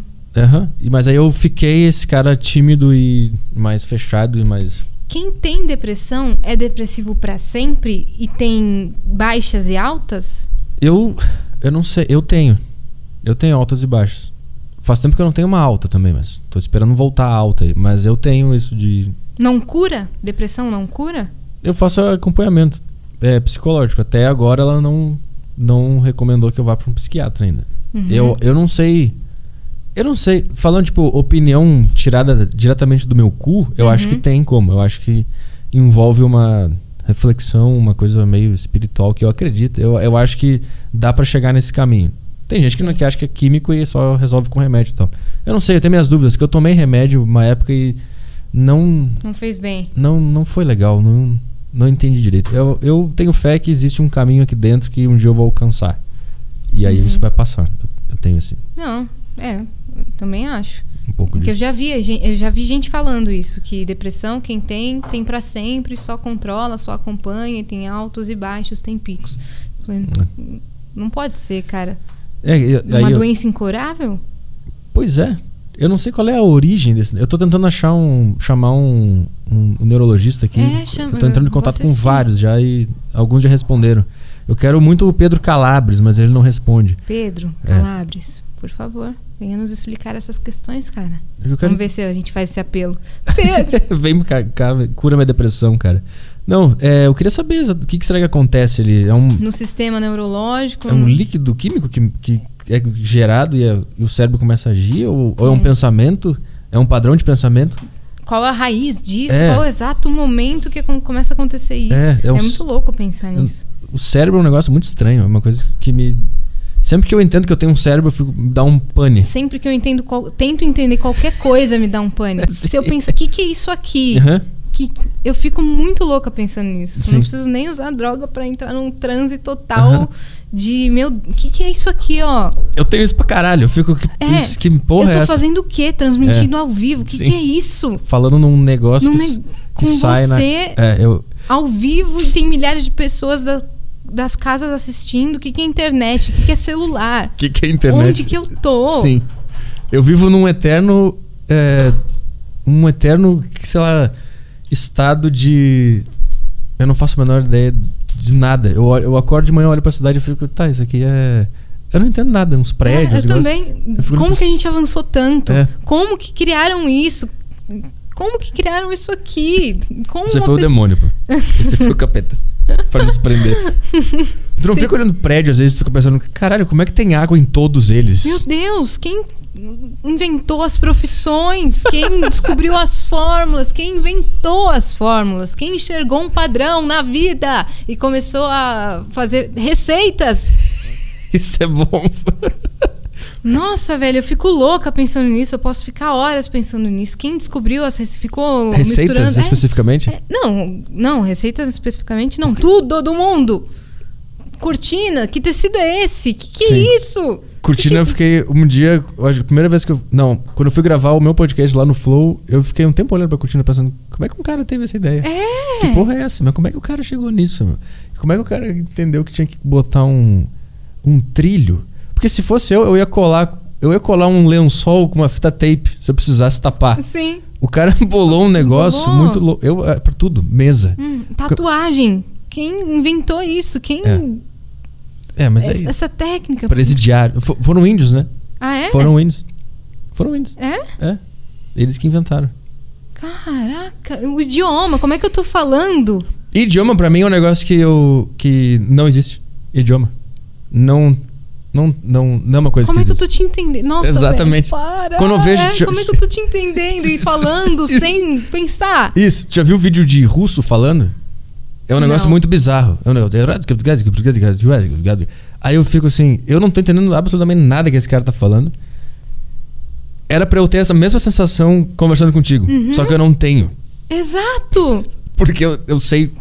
Todas que, que as sei? palavras. Algumas, inclusive, pra mim estão faltando hoje. É. Mas a gente tá se entendendo. Eu tô É. transmitindo essa informação. O cérebro tá fazendo eu falar. E O pensa- que, que é falar? O que, que é voz? É, emitindo som. Emitindo Eu som. só. Mas da onde veio essa voz? Por que, que eu tenho esse timbre?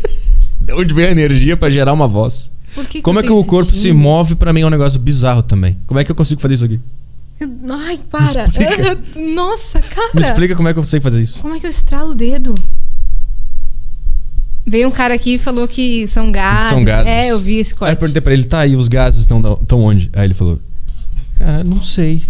Me pegou agora. É, cara, o que, que é personalidade? O que, que é a, a cultura de um país? Nossa, chega. Vamos, vamos começar a entrar na bad trip aqui. Mas, é, mas é bad? Eu acho do caralho. É, eu também. Eu mas fico- não sei se as pessoas piram nessa, nessa viagem. Personalidade é uma coisa que eu tento entender. Inclusive, eu tava vendo um vídeo ontem do Olavo de Carvalho, o pessoal não gosta muito dele, mas ele é bom. Ele fala sobre as 12 camadas da personalidade e ele vai, ele vai explicando. Eu não sei explicar. Ele Ah, vai explicando Tem que ler. como que vai se formando cada camada da personalidade. Só que eu não cheguei até o final ainda. E Eu ela- não, não sei o que é a personalidade. E ela é mutável? Acho que a, a tese é que. co- Como é que era? A tese. Puta, eu não lembro da tese. Eu não consigo explicar. É Porque tipo. eu sinto que eu mudei várias vezes na minha vida. Mas existe um fio condutor. Ah, tá. Não existe? Existe. Um uma- que é sempre a mesma pessoa. Uhum, Por mais que as coisas vão mudando ao, ao redor. Tu, tu sente isso? uhum. E eu acho que. Eu acho, eu acho, que essa é a personalidade. Esse fio Putz. condutor. Eu acho. Entendi. Porque se a personalidade for só estados que tu vai passando, ninguém tem É, personalidade. exato. Porque ano passado eu não era Uma coisa assim. que você vai inventando e construindo de acordo com as suas necessidades? É. Não, né? É. Você tem o seu eu raiz ali. E aí, de acordo com alguns ambientes e com algumas pessoas, você vai usando cada personalidade que você tem dentro de você. Isso. Não é? E- Eu tenho essa, essa visão. Eu acho que isso é uma coisa de quem tem cabeça de artista. Uhum. Porque pessoas das exatas, pessoas mais.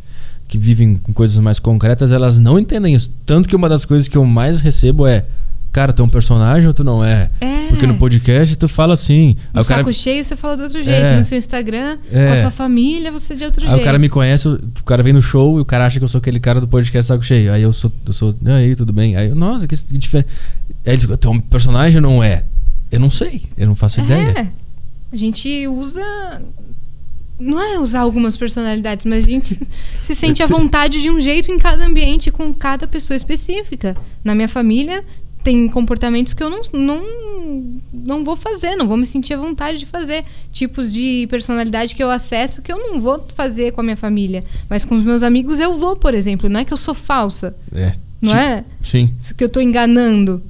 Tipos de personalidades que a gente acessa. Essa, essa frase é boa. Que a gente acessa de acordo com o ambiente e com as pessoas. É, mas não é uma coisa meio maquiavélica. Agora eu Não. vou acessar esta, essa personalidade. É, vou escolher aqui no, no É. The Sims. No É uma coisa meio que natural, assim. Uhum, Ela acontece. sim. Só que o que, que é isso ainda eu não sei. No trabalho, a pessoa tem uma personalidade, uma postura. Na família é outra. É.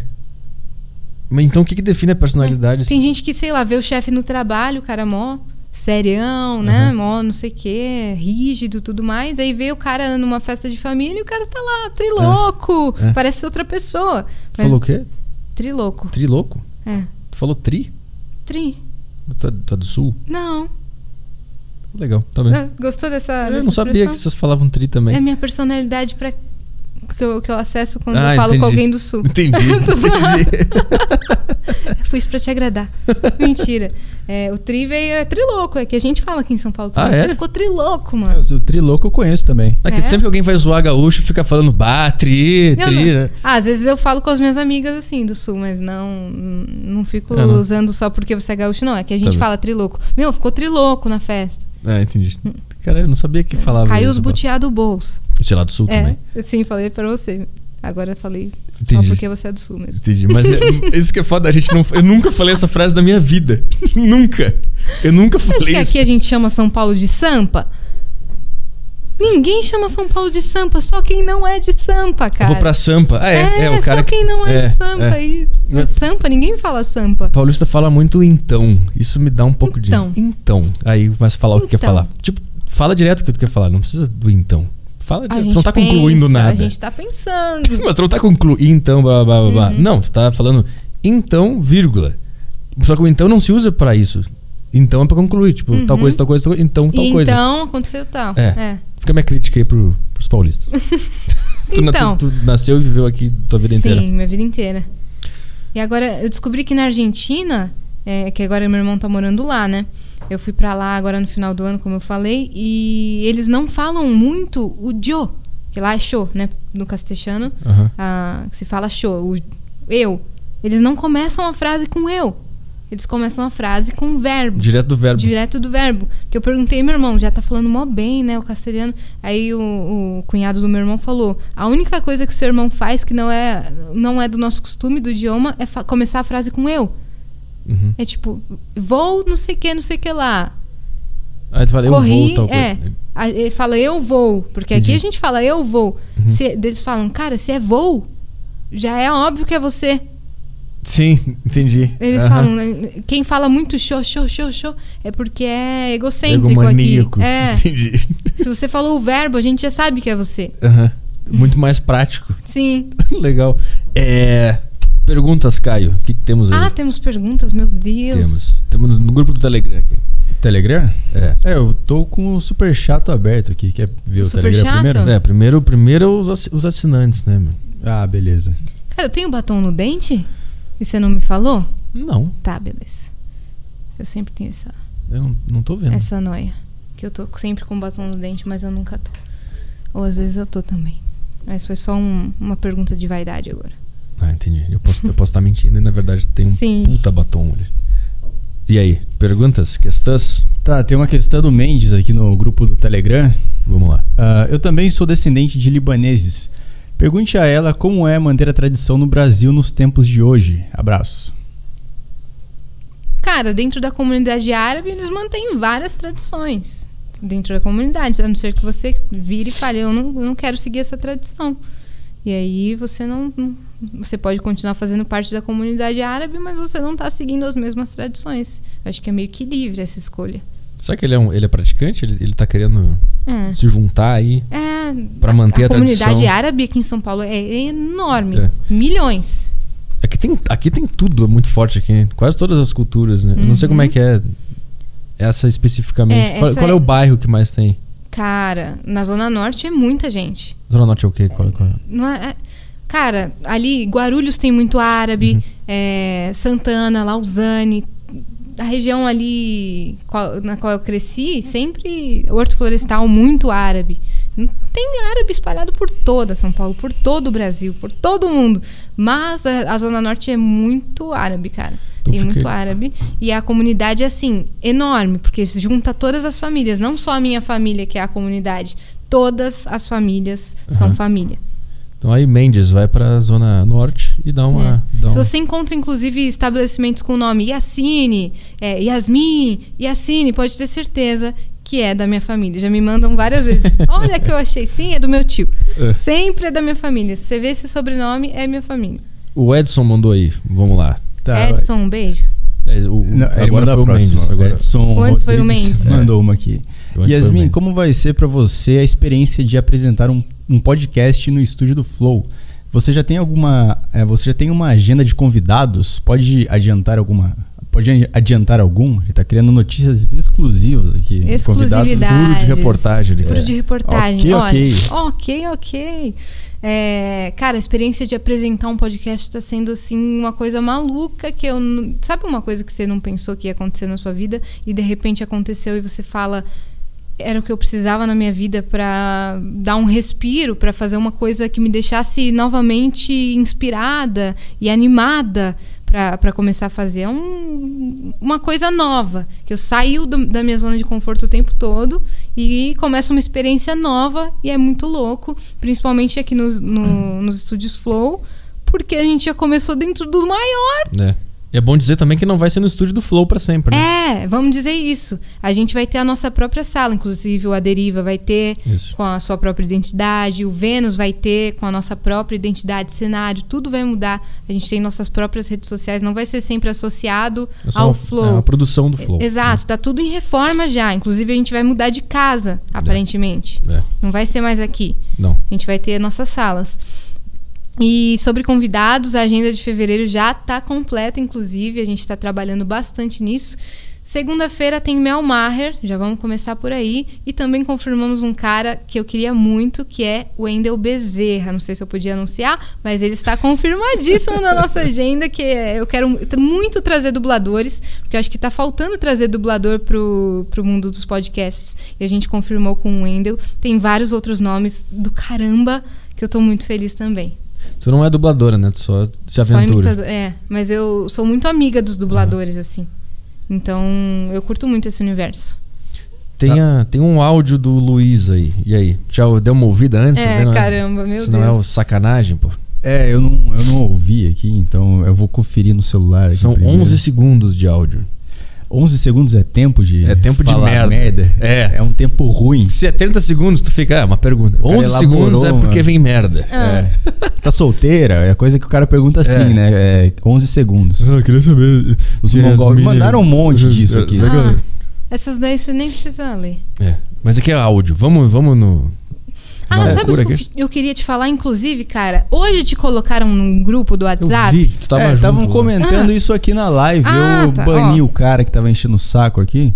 Ele tava falando pra eu perguntar da história É que eu do grupo esqueci do de falar WhatsApp. isso. Nossa, Ué, velho. eu, vou- saí, eu, eu denuncio e saio. Eu vou te falar o que que é esse grupo. Do nada, semana passada, me colocaram num grupo aleatório, que eu não sei de onde pegaram o meu número. O grupo era Olímpia. Ah. Que nem aconteceu hoje com você, que eu vi que te adicionaram. Aham. Só que eu perguntei.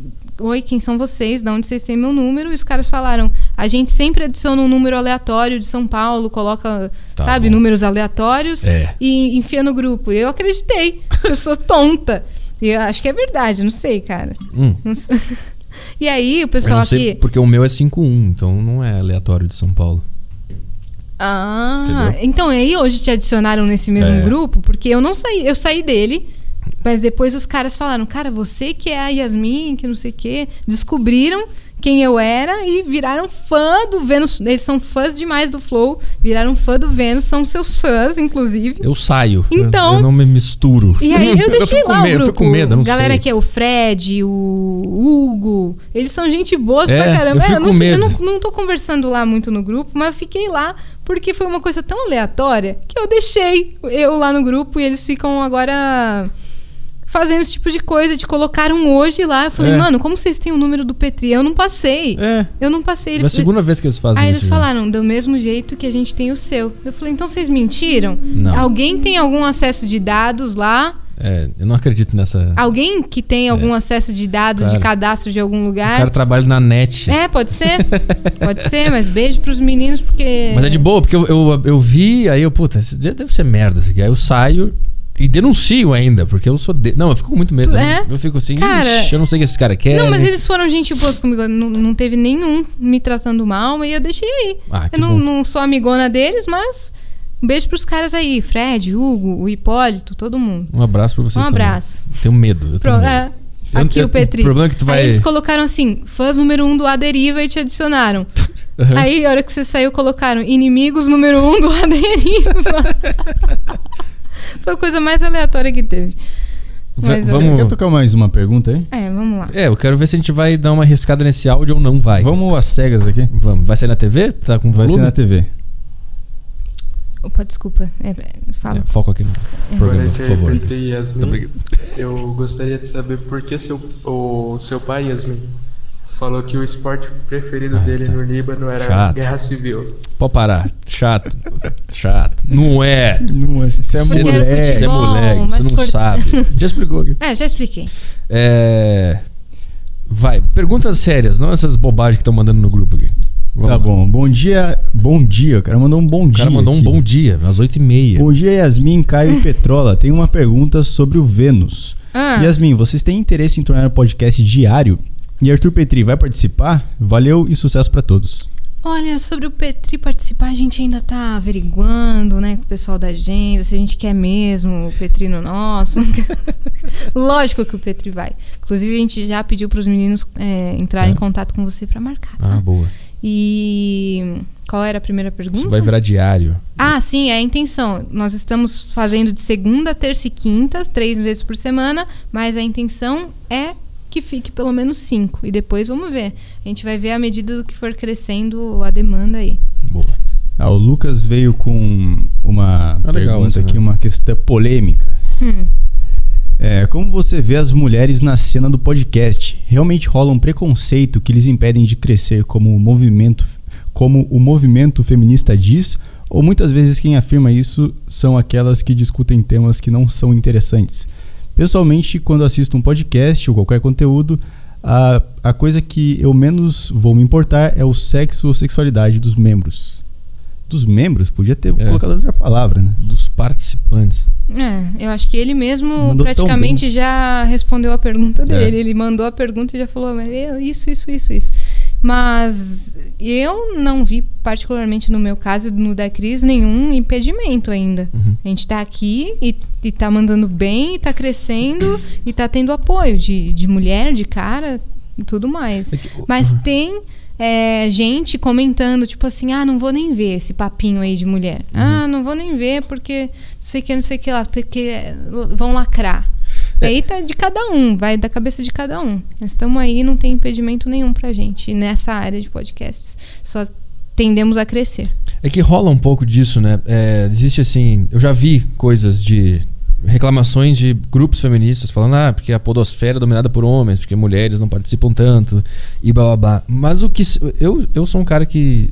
Eu já escutei mais podcast, mas eu, eu nunca escutei porque todos que tinham disponíveis de mulheres era sempre. O título, o, o, o- nome do podcast era sempre se referindo ao fato dela ser uma mulher. Uhum. Nunca era um podcast e ela Sim. era uma mulher falando. Era, era sempre alguma Papo coisa. calcinha. É, era sempre alguma coisa envolvida com o fato dela ser uma mulher. Uhum. E isso eu acho que meio que Sei lá, eu acho que os homens não fazem. Tipo, os homens. A flow, a deriva, é uma coisa meio bem genérica. É, a gente colocou Vênus também, porque é um nome que não remete ao universo feminino, mas como é o nome de uma deusa Aham.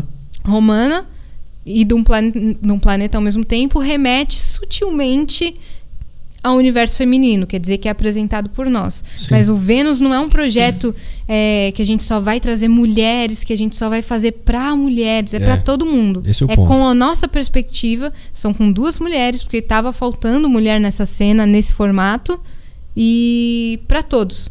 E com todos. Mas eu acho que tava faltando por quê? Esse, esse é o meu ponto. Cara, porque não fizeram? Exato, tá. Saquei. Não, porque existe eu uma. que não, eu não vi ninguém falando, ah, você não vai fazer podcast É. porque vai ser uma merda. É.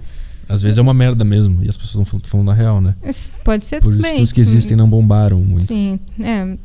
Não sei, eu nunca vi nesse formato de vídeo de, É. com duas mulheres. Você já viu? Com esse formato Não, não. parecido com o Flow, com a Deriva, só que trazendo entrevistados. Não, nunca vi. Então, Não, eu- eu já vi no Spotify. E aí tem, tem muito público. Esses podcasts femininos do, do Spotify tem Sim, público. mas vocês são direcionados para o público feminino, né? É pra todos que quiserem ouvir. Mas se um homem não se interessa pelo assunto, aí ele não vai ouvir. Entendi. Não é? É que, eu, é que eu, eu já, tipo. Eu não sei, eu- eu- parece que existe um pouco de, ah, vamos falar sobre Jill, vamos falar sobre o mundo feminino. Hum. E o, o, o Vênus é, é um podcast só. Uhum. isso- tipo, isso é. É por isso que vai dar certo, por isso que as pessoas vão ver, porque não interessa o sexo da pessoa, sacou? É, não, Isso não é vai bom, interessar. Isso é, do- isso, é, isso é legal, tipo, não interessa quem eu sou, só tô falando um negócio aqui. Uhum. É isso. É. O que mais tem aí? Tem o Vinícius Albu, Albu, Albuquerque. Caralho, aí, consegui. Hum. É, nem a pergunta, só uma observação. Até agora, o melhor podcast com ela que eu, que eu já vi. Boa. Ô, louco, Ô, louco, mandamos elogio, bem, caras Cara, você entrou nos assuntos bons. Eu tento, eu Você tento. entrou nos assuntos que. que eu gostaria de falar. É, eu- sempre que eu venho alguém aqui, eu tento, tipo, mais aprender com a pessoa e tentar. Não é aprender, né? É. Não é tipo, ah, eu sou um aprendiz do mundo. É, é que eu tenho problemas e eu vejo que algumas pessoas vivem sem esses problemas. Aí no meio ali eu tento pescar como é que essa pessoa faz isso Uhum. aqui, entendeu? É, Esse é o, esse é o meu. é, você também tem seu interesse pessoal de saber aquela informação, mas não só isso. É, E você vai vendo onde os assuntos estão caminhando melhor é. e vai fazendo. É, uma coisa que eu também vou aprender agora com apresentando podcasts. Como que eu vou guiando, conduzindo o programa. Isso é, isso é difícil pra caralho. Isso é difícil. Isso aí. Tenho muitas, muitas dificuldades ainda que eu vou aprender. Por exemplo, eu sei que é uma conversa informal, mas eu não quero ficar atropelando ninguém. Uhum. Eu não quero ficar que fique chato pro ouvinte escutar. Que às vezes numa conversa, cara, você tá no- conversando com seus amigos e você fala por cima dele. Tipo, ele tá contando Sim. uma história e você fala: não, não, não, não. Aham. E aquele dia, não sei o que. É normal. Se é uma conversa informal, vai acontecer atropelamento. Mas às vezes, pra quem escuta, parece que a pessoa tá cortando toda hora e fica um pouco é, chato de, de escutar. Então a gente vai moldando, né? É, a capacidade de conduzir, a capacidade de, de conversar e de Uhum. falar sobre vários assuntos que nem são do seu, da sua esfera. Você, tem- você cria essa capacidade de aprender a conversar sobre tudo, né? Sim. É, e de comunicação mesmo. Melhora? Me- melhora. Eu não sei. Eu não sei se melhora pra.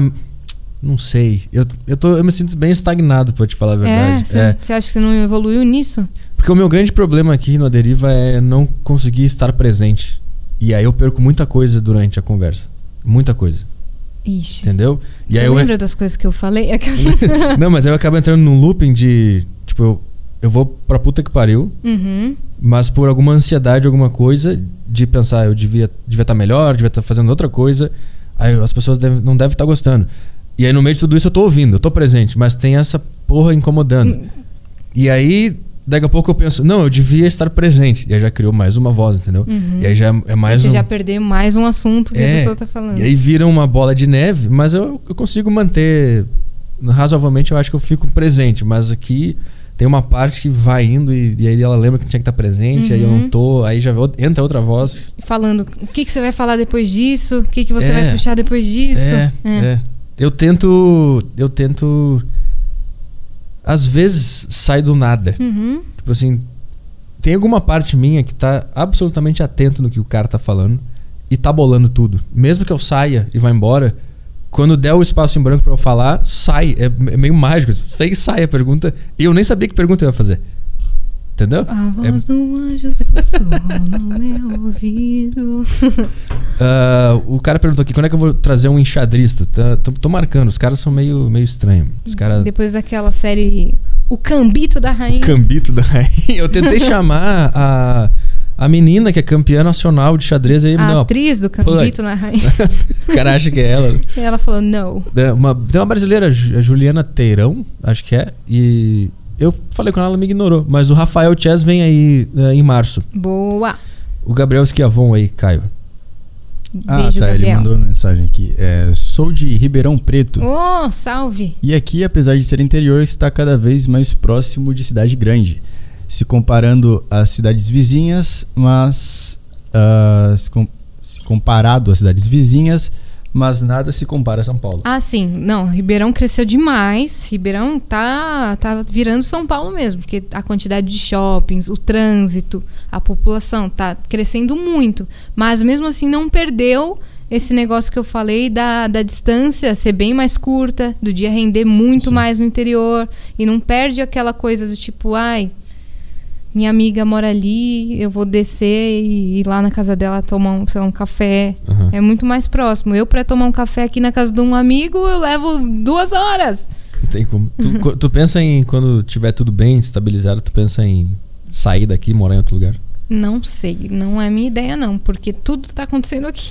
Não, mas digo depois. Ah, depois. Foi, fechou, estabilizou, o dinheiro tá rendendo. Tô pum. lá com os meus filhos. É, deu, tudo É. certo. Ah, sim, pode ser. Minha vida é tudo louca. Minha vida é louca. Se eu falar que sim, às vezes acontece. Se eu falar que não, às vezes. É que eu penso isso todo dia que eu acordo em São Paulo. Eu penso, daqui 20 anos eu não vou estar aqui. É? É. Eu, vou- eu imagino um sítio, um gramado, Sim. um, um cachorrinho. Uma casa na montanha, É, tá isso que eu ligado? quero. Uma cidadezinha pequena. É. Eu não. Eu não Uma fazenda ou. Não? Fazendeiro? faz, pode ser. Petri fazendeiro. Claro, colher que nem. Eu e a Gisele Bündchen. A Gisele Bündchen, ela, ela, ela colhe a- o próprio, a própria E o- batata. Qual, qual Tom, o nome do. Tom Brady. Tom Brady. É. É. E a Fernanda Lima e o Rodrigo, Rodrigo Hilbert. É. também. É, esse o meu objetivo é esse. É ser esse isso, é o meu né? objetivo. É. Escolhem a, a próprios ingredientes da, da receita. Mata a vaca na mão. Ô, louco. o cara veio. Então não dá pra ser índia. Não, é muito bom que a gente tava pintando um clima super É. bom. Daí eu É. mata a vaca com a mão. Mas que tem que Esse comer. é seu né? objetivo, cara? É. Tem que ter uma fazendinha e tem que matar uns bichos. É, Temos eu- mais perguntas? eu- Desculpa. o cara falando. Tá, tem mais pergunta aí? É, ele tá falando de matar vaca aqui. Ah, próximo. Super chatos. Vamos Tá, lá. estamos aqui com os superchats do, do YouTube. Teve um cara que mandou uma propaganda. 100 reais? 100 pila. Então tá, então fácil. Só que ele é. Eu, não vou xingar o cara porque ele pagou pra fazer uma propaganda, É. mas ele mandou Matador 100 de reais e não mandou a mensagem. Aço- Açougue. Ele, ele mandou 100 reais, mandou um superchat só de 100 reais. Ah, Aí eu falei pra ele que ele podia mandar mensagem no chat que eu ia ler, só que eu não tô achando a mensagem dele. Mas eu lembro o que que era. Hum. É o Vitor Carvalho Aulas e Design. É o canal do cara no YouTube aqui, ele dá, dá aulas de design e ele falou que se você se inscrever no canal dele, você ganha uma aula de graça. E ele vai começar, acho que vai dar umas aulas, uns cursos aí em fevereiro e março, se eu não me engano. Eu vou tentar achar aqui só pra ter certeza. deixa eu só responder uns caras que são Carvalho. burro pra caralho. Ah, o chat tá Não, impossível. os caras hoje. os caras estão falando que eu quero ir com a Gisele Bündchen. Não, é um estilo de vida, Não, gente. Que ela tem também É, esse estilo, né? Tipo, é, tipo, eu, eu, tipo assim, eu vou. Eu vou pilotar a Fórmula 1, eu e Rubinho Barrichello. Não é, É. que eu vou morar com a Gisele Bündchen. Mas por que não, né? Os caras são muito burros, meu. Isso me irrita um pouco. Vamos lá. Pô, eu tava procurando ele aqui, mas é, é isso aí, cara. Conhece o canal do Vitor Carvalho, Aulas de Design. Aulas de design. Grande Vitão Carvalho. Qual é o site dele pra galera entrar aí? Grande Vitão o site, acho que você Carvalho, procurar aulas de isso. design.com.br. É. Achei que você tava. Registra rápido esse endereço aí que ela falou. Grande Vitão Carvalho, aulas de design. É o grande Vitão aí. Eita. E aí? É, o Fernando T. Ele mandou aqui, Yasmin, Hum. dizem que a matemática foi descoberta, não inventada. Você concorda? Puta, esse é foda. E essa questão, eu amo essa questão. Meu Deus do céu. Essa questão é do caralho. Eu adoro essa questão. Vocês querem que eu dê pane, né, no sistema aqui, porque se eu já tenho essa, essa preocupação de pensar que mate- quem inventou a matemática, agora vocês estão me falando que ela só foi descoberta? É, a, a matemática. Todas as... Ai, meu ela Deus já do céu. existia no universo que nem o fogo, e aí o Uhum. homem descobriu, ou ele criou a matemática pra dar- criar uma linguagem pra explicar as coisas do mundo. Meu Deus do céu. Entendeu? Uhum, que ela já tava lá, se ela só precisava ser decifrada, é isso? É, tipo, o fogo, ele, já- É. ele existia. Uhum, ninguém sabia, ninguém É. descobria. Uma vez, uma hora o cara descobriu. Os números, a matemática, É. os cálculos, é a mesma coisa. Cara, eu não sei de nada. eu não sei. Essa é a pira. É isso que a gente tem que saber. Você acha que é? Que ela só precisava ser descoberta? Eu tenho. Eu, Porque quem é sou- a pessoa que inventou. eu tô mais inclinado a acreditar que a matemática já existia. Hum, E alguém descobriu ela. Tipo as fórmulas, tipo, fórmula de Bhaskara. Eu acho que ela já existia antes do cara descobrir ela. Ele chegou nela e descobriu ela. uhum. Como que tava aquilo ali? Eles foram e fizeram o caminho inverso. Tinha o resultado, fizeram o caminho inverso, descobriram a fórmula. Aí foi demais pra mim. É, É. Tinha o resultado, fizeram o caminho inverso, descobriram a fórmula que chegou naquele resultado, descobriram uma maneira de chegar naquele resultado, e aí já existia a matemática, eles só descobriram ou eles inventaram uma fórmula para chegar naquele resultado? Isso que eu não estou entendendo. Meu Deus, velho, Deus, fala aqui no meu ponto, por favor. Assopra. Anjo, sussurra me, no meu diz, ouvido. me diz quem vai. que entendeu esse negócio aí. Tem, mas Hum. bom, é, fica aí a, a dúvida pra todo mundo, a questão aí. Questão. É, vamos lá. Tem o Marco Aurélio aqui. Marco Aurélio. Beijo, Marco Aurélio. Manda um salve, Ítalo Moraes, grande fã do canal. Beijos. Boa, obrigado. Temos, temos poucos, mas temos fãs. É, né? tomando salve. É, um salve pro Ítalo. É, é, o nosso bordão é o podcast de menor audiência do Flow Verso. Ah, Porque vocês não são amigáveis, vocês... Não, porque não tem audiência mesmo, tem pouca audiência. Inclusive, o, o que vocês já produziram pelo Vênus já passou o que a gente fez É. aqui em três meses. Isso. Eu abri o canal, tava com 50 mil inscritos. A gente bateu 40 mil hoje. Isso. Estamos indo pra 100 mil. Ah! Então a gente vai manter o nosso troféu de menor, menor audiência do Flow Verso. Eu quero manter isso. Eu não não muito vem bem roubar com o meu isso. espaço. Eu tô aqui. muito bem Às com vezes isso. o menos é mais. Se tiver um público super É. engajado e Exato. presta atenção, que realmente quer debater assuntos que a parte da massa não quer, Exato. você ganhou na loteria. Eu acho que em questão de público, quanto menos, melhor. Entendeu? É? Eu acho que, tipo, público na internet é tipo, sabe aqueles caras que eles vão por meio do lago com, com, aquela, com aquela baciazinha pra ca caçar ouro, sabe? Uhum. Aí eles ficam balançando Garimpeiro. assim. Isso. Obrigado. Agora tu Cons- me salvou. o, é o inverso. inverso. Pra mim, fazer conteúdo na internet é a mesma coisa. Tu pega aquela bacia e vai garimpando. Aque- Aquele ourinho que sobra, sobra. É o, é o cara legal, entendeu? O resto que vem junto, joga fora que não serve pra nada. Esse é o E público. quanto mais público, mais pressão, né? Também. É. Mais expectativa. Você tá falando, né? Tu, tu tá aprendendo a não ler comentários. Tô Tá aprendendo. te afetando. É, nunca me afetou antes, mas é que eu não quero. Quando você dá palco, né, pra, pra esse tipo de gente ver que afeta, aí eles vão falar, ah, então eu vou comentar. Aham. Mas fazendo o Vênus em dois dias, eu já descobri que as pessoas falam Sim. coisas que elas pensam naquele daquele episódio específico, estão nem aí se é o primeiro, se é o segundo, se a gente tá ah, ainda moldando, modificando as coisas e falam mesmo na lata, tipo, recebi uma mensagem de um cara que falou assim: "É, oi, ah, super simpático no Instagram. Você quer saber o que eu achei do Vênus? Eu assisti". Daí Eu falei: "Oi, fulano, fala aí, né? Caí no erro". Ele falou: "Uma merda". Você é super sem graça e aquela Cris Paiva também. Tomara que Nossa. seu projeto vai pra. Ele falou isso? Falou. Caralho, mas tu sabe que ele, ele tem problema com ele. né? Sim, por Tem. isso que eu nem. Nem levei em consideração. Fui e bloqueei o Mas cara. machuca um pouco, né? É, porque eu- machuca a parte que eu dei atenção. Eu É? achei que ele ia falar uma coisa legal que eu ia usar como uma, uma construção na, Aham. no processo que a gente está recebendo críticas. Alguma coisa é importante a gente ler para saber por que caminho que a gente está indo, né? Mas a maioria eu já tô parando de ler lá no YouTube. Só no meu Instagram pessoal que eu gosto de receber as mensagens e ler. Sim. É que o Instagram é gosto. do caralho. É, porque eu quem te o segue Instagram. gosta e Gosta manda pra mensagem. caramba. Agora o YouTube ah, tá um pouco tóxico nos comentários. É. Muita mensagem foi legal também. Sim. A gente recebeu feedback positivo na sua grande massa. Aham. Mas ler algumas coisas lá, eu fico, mano, será que eu tô fazendo isso? Ou, meu, Será que esse cara tem a razão e os É, outros estão tudo errado? Exato, Eu fico a gente nessa, fica nessa pilha, mas, cara, eu tô fazendo o meu melhor e quero muito que esse projeto dê certo. Já tá dando e vamos que vamos, é isso. Tu já viu aquela série da, da Social Dilemma? Que tem na Netflix? Não é. É série mesmo? É um documentário, né? É um documentário. Isso, tu viu? Eu vi. Tu viu que tem, tem uma parte que eles falam sobre como o cérebro humano não tá pronto para receber aprovação ou desaprovação social desse tamanho. O meu com certeza não está mesmo.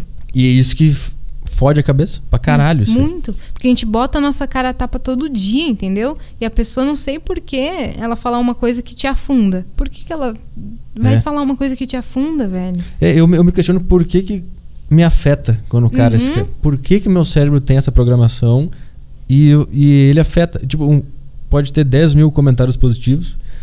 O negativo pode acabar com o meu dia. Real. E é foda. Eu, antigamente, quando eu não tava exposto, eu pensava, ah, que bobagem, nada, é só fechar a tela. Você alguma continuar coisa, fazendo um bom trabalho. alguma informação entra no cérebro a partir daquela mensagem que o cara mandou e, e a gente tem que fazer uma força pra não deixá-la se expandir. E isso gera Parte muita de você energia. tá falando, meu, caga pra isso, quem É. é, ele? É, você faz seu trabalho aí, ele, É. tá, ele tá insatisfeito com a própria vida, é um frustrado.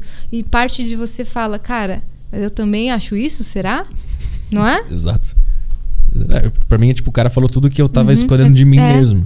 Exato, eu também achei isso em algum momento. Essa pessoa viu. É, ela descobriu. Ela descobriu. Exatamente, exatamente isso que acontece. Né? Exatamente isso. Pra ti é esse o lance Uhum. também? Uhum, mas depois eu falo, dane-se, depois eu conserto isso aí. Ou dane-se, vou continuar fazendo isso porque eu tô sendo eu e é isso, cara. Se ele quer se incomodar, super beijão, fica incomodado. É, e de- depois eu passo pro próximo, pro próximo passo que eu meio que aprendi ao longo da vida, que é continua fazendo, hum, que nem a gente aprende, aprende no teatro. Continua fazendo mesmo que esteja uma merda. Uhum, Uma hora engrena. uhum. E se não engrenar, não engrenou. Mas faz outra coisa. Alguma coisa vai surgir no meio, sei lá. Exato, as coisas vão É. te moldando, te levando para outro caminho, mas é isso mesmo. É. Hum. Quando eu comecei a focar no meu conteúdo pro Instagram, é, fui muito nessa ideia aí, cara. Eu vou fazer, vou colocar quadros. Foi na quarentena do ano passado, quando começou. Comecei a investir em quadros pro Instagram. Porque até então eu só tava fazendo stories do meu dia, os bastidores. Mas quando parou toda a minha vida e eu precisava de alguma coisa para continuar é, postando, eu comecei a criar quadros, que nem esse compondo na hora. Criei um quadro de receita, criei o quiz de final de semana que eu faço quiz de cultura pop. Criei um monte de coisa, mas sem saber se ia dar, se ia dar bom. Sim. Sem saber se eu ia ser criticada por isso e achar, nossa, meu, que coisa ridícula. Principalmente quando grandes criadores de conteúdo da internet seguem. Você não- tem, tem uns caras. Você fica com esse medo também? Tem grande conteúdo de criador de Grandes se- criadores de conteúdos me seguindo. Tem um, tem um que é o grande conteúdo de criador. é grande criador de É, conteúdos. o grande. Tem um só que, que é o Daniel Zuckerman, que me segue, que ele eu fico assim, caralho, ele tá vendo as coisas É. que eu. Isso assim, isso não- eu fico- deixa eu postar, deixa eu ser É. menos eu. É, Né? é, eu, eu, eu posso mesmo, mas eu penso assim, puta, esse, esse cara vai ver esse negócio, É, e a, caralho. e a pessoa vê. É. Mas depois eu penso, cara, eu sou, é, eu sou isso, eu quero postar isso, eu vou continuar postando. E eu apostei no Instagram e deu certo, cara. Eu cresci 300 mil seguidores. Caralho. Caralho. Mas antes da quarentena, a tua a tua criatividade ela já era feita meio que em isolamento. Tu não era uma pessoa que fazia show, palco, ou, ou tu vivia. Tipo, a tua criatividade também era estimulada por estar em ambientes. Entendeu o que eu quis perguntar? Ah, entendi. Não, ela vinha quando eu tava isolada também. Aham. Ela- quando eu tava. É. Entendi o que você É quis que a gente falar. assim, porque quando todo mundo foi obrigado a se isolar, todo Uhum. mundo ficou. Descobriu um novo jeito de ter que criar, entendeu? Uhum. Pra ti, tu já criava, já criava sozinha. sozinha. Meio que sim. só pot- potencializou aquilo. É, e como eu aprendi tudo dentro do meu quarto, meu É. quarto era a minha zona de conforto ali. Sim, aí foi tranquilo. Foi tranquilo. Mais super chatos aí? Ah, acho que diz. Tem o Abraão Alfredo Ramos. Ele falou melhor episódio da Deriva. Ô, Boa. louco. Sempre Alfredão. mandam, né? Todo episódio é o melhor. Todo é o melhor. Pra mim, esse é o melhor. Só o alfinete que disseram que não, né? É o dos caras reclamaram do Esse é o alfinete. melhor. Pra, pra todo episódio pra você vira o melhor. É? não, não pros caras. Pros caras. É. Os caras encheram o saco. O cara não fala nada, meu. É, O pior foi o que falaram foi o do alfinete, coitado. O cara, puta, o cara Puta, velho. cara já. legal, deu carona legal pra gente, caralho, mano. Deu carona. É, eu vi umas partes lá do alfinete, quando ele descobriu usina. É. Ele falou aqui, não foi? Aham, mas é que é engraçado que eu perguntei pra ele, e, e o pênalti em 2005 no Tinga, tu acha que foi ou não foi? Ele falou, não sei, eu não sou juiz. E acabou o assunto aí. dá pra ver, cara, dá pra ver nessa entrevista que eu tô assim, ó, tô me segurando na cadeira assim. Tipo, o meu, e o meu cérebro, tá, me salva, pergunta alguma coisa, faz alguma coisa aí. Pergunta alguma coisa que vai fazer ele falar mais do que três palavras. Eu tô me segurando aqui, meu, horrível. Acho E que você com não meia tem- hora a gente já foi pras perguntas É. do Telegram. E você não tem ninguém do seu lado pra você jogar esse ping-pong. Ninguém. Tipo, ah, eu tô travado. Fala aí. É, eu gosto, eu gosto porque isso me. Eu sei que eu alguma coisa eu aprendi ali. Eu me fudi, todo mundo percebeu que não rendeu, que a minha performance não foi boa. Uhum. Mas eu sei que aquilo foi muito importante pra. co- Sei lá pra quê, mas foi. foi Erros e acertos, velho. Mano, vai É. fazendo. E todas as minhas referências são solos. Todos os caras que eu acompanho são entrevistadores solos. Com o Howard Stern, que eu acho que é a, a maior influência que eu tenho. Ele tem um ajudante, mas que não fala muito. É ele e a pessoa. Se, a se eu, tipo o Caio, que ele fala às vezes. Uhum. Então eu. Sei lá, eu quero chegar. Eu quero masterizar esse, esse negócio de falar sem precisar de alguém ajudando, entendeu? Às vezes os caras falam, ah, falta um cara aí, porque senão o podcast fica meio parado. É, não sei, eu acho que eu vou chegar em algum é, lugar. você aqui. quer esse formato um pouco É. mais real, É. né? Exato, esse é o lance. Eu acho que eu, acho que eu vou chegar porque a minha maior dificuldade na minha vida sempre foi conectar com pessoas. É muito difícil. Então, tipo, o convidado chega aqui, eu fico, eu fico ali, eu não olho pro cara, eu não, eu não se deixo ele à vontade, é estranho. Eu tô aprendendo a fazer isso ao longo do tempo, entendeu? Você trava. Pra caralho, Nossa. pra caralho, muito. E qual foi a outra mulher que veio aqui? A Cris Paiva. A- ah, é, a Cris Paiva. E a minha professora de dança vem aqui também. Caraca! E por que isso? Porque só poucas mulheres? Muita gente pergunta isso, né? Por que, que vocês não levam muitas minas? Porque eu, eu, pô, eu- sei lá, eu mandei, por exemplo, pra mensagem pra um monte de neurocirurgião. Tinha mulheres junto. Ah, quem respondeu foi homem. Eu não sei, não sei. Tipo, eu mandei mensagem pra menina que joga xadrez. Ela não respondeu. Quem respondeu foi o Rafael Chess. Uhum. Então eu não sei até onde vai. Eu, por mim, eu quero, obviamente. Eu não tenho. Eu acho que é, Restrições. eu acho que é mais uma questão da vida. Eu acho que por instinto de sobrevivência, mulheres se expõem menos do que homens Hum. a fazer coisas e a botar a cara e tal. E a ideia de ficar cara a cara com um homem que ela não tem muito contato, pode, né? Também, mas Pode ser uma- Sim, sim, entendi o, o teu ponto. Também. Mas Também. eu também acho que em atividades tem mais homens fazendo atividades, então é muito mais fácil tu achar um cara sobre aquele assunto, entendeu? Hum. Pra tu achar uma, uma mulher, tu tem que dar uma garimpada, tem que conhecer especificamente. Sacou o que eu quis dizer? Sim. É, não, não. Tá. Pode não concordar, mas Aham. entendeu a minha, a minha ideia? É, é que agora tem muita mulher também. Não, que não, a gente não tá tão difícil de ser encontrada, não. Sim, claro, eu entendo, mas eu não sei o que, que é. É. Tipo, xadrez, por exemplo, É. porque eu fui atrás de um monte de xadrez, eu achei uma menina só. Entendi. E o resto do homem. Aí você chamou, o- cara que respondeu, ele vem. É, Pronto. ele vai vir. É, é, É. por aí. É, são várias questões, então. É. Pode ser muito da pessoa olhar o formato e falar, putz, vou ficar cara a cara com um homem que eu não tenho tanto contato, será que eu vou me sentir confortável? É. Ou pode ser, putz. Não, tô só afim não. porque eu não quero me expor. e- É, não vou me expor. né, eu não sei. Eu, eu mandei, inclusive, mandei uma, especificamente pra uma mulher que ela é, sei lá, alguma coisa do Hospital Albert Einstein, sobre, de neurologia. Mandei mensagem pra ela. Tipo, ela não respondeu e quem respondeu foi um outro cara, que é neurologista. Então não sei até. Até que ponto eu quero. Eu é, quero. não é? Quem, quis, quem quiser vir, quem tiver história, eu vou aprender com todo mundo e quero conversar com todo mundo. Então eu chamei a professora de dança lá. Sim. Porque, sei lá, não interessa se é homem ou mulher. Ela tem uma história foda, ela dança, então deve ter alguma coisa. Sim, cara, eu queria dançar.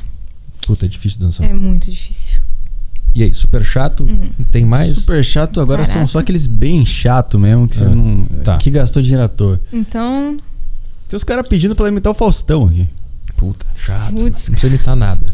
Eu, eu sei como é chato. É, é que inclusive o Faustão teve. eu não sei, eu até imitaria se eu soubesse. mas é. Esta fera, eita. Às oito e Às meia, oito e bicho. sete. Ô, louco, Inclusive bicho. teve um cara aqui que ele perguntou se se você não se você não se incomoda com gente pedindo pra você imitar o Cebolinha O tempo todo. o tempo todo, E de o 5 em Google. 5 minutos.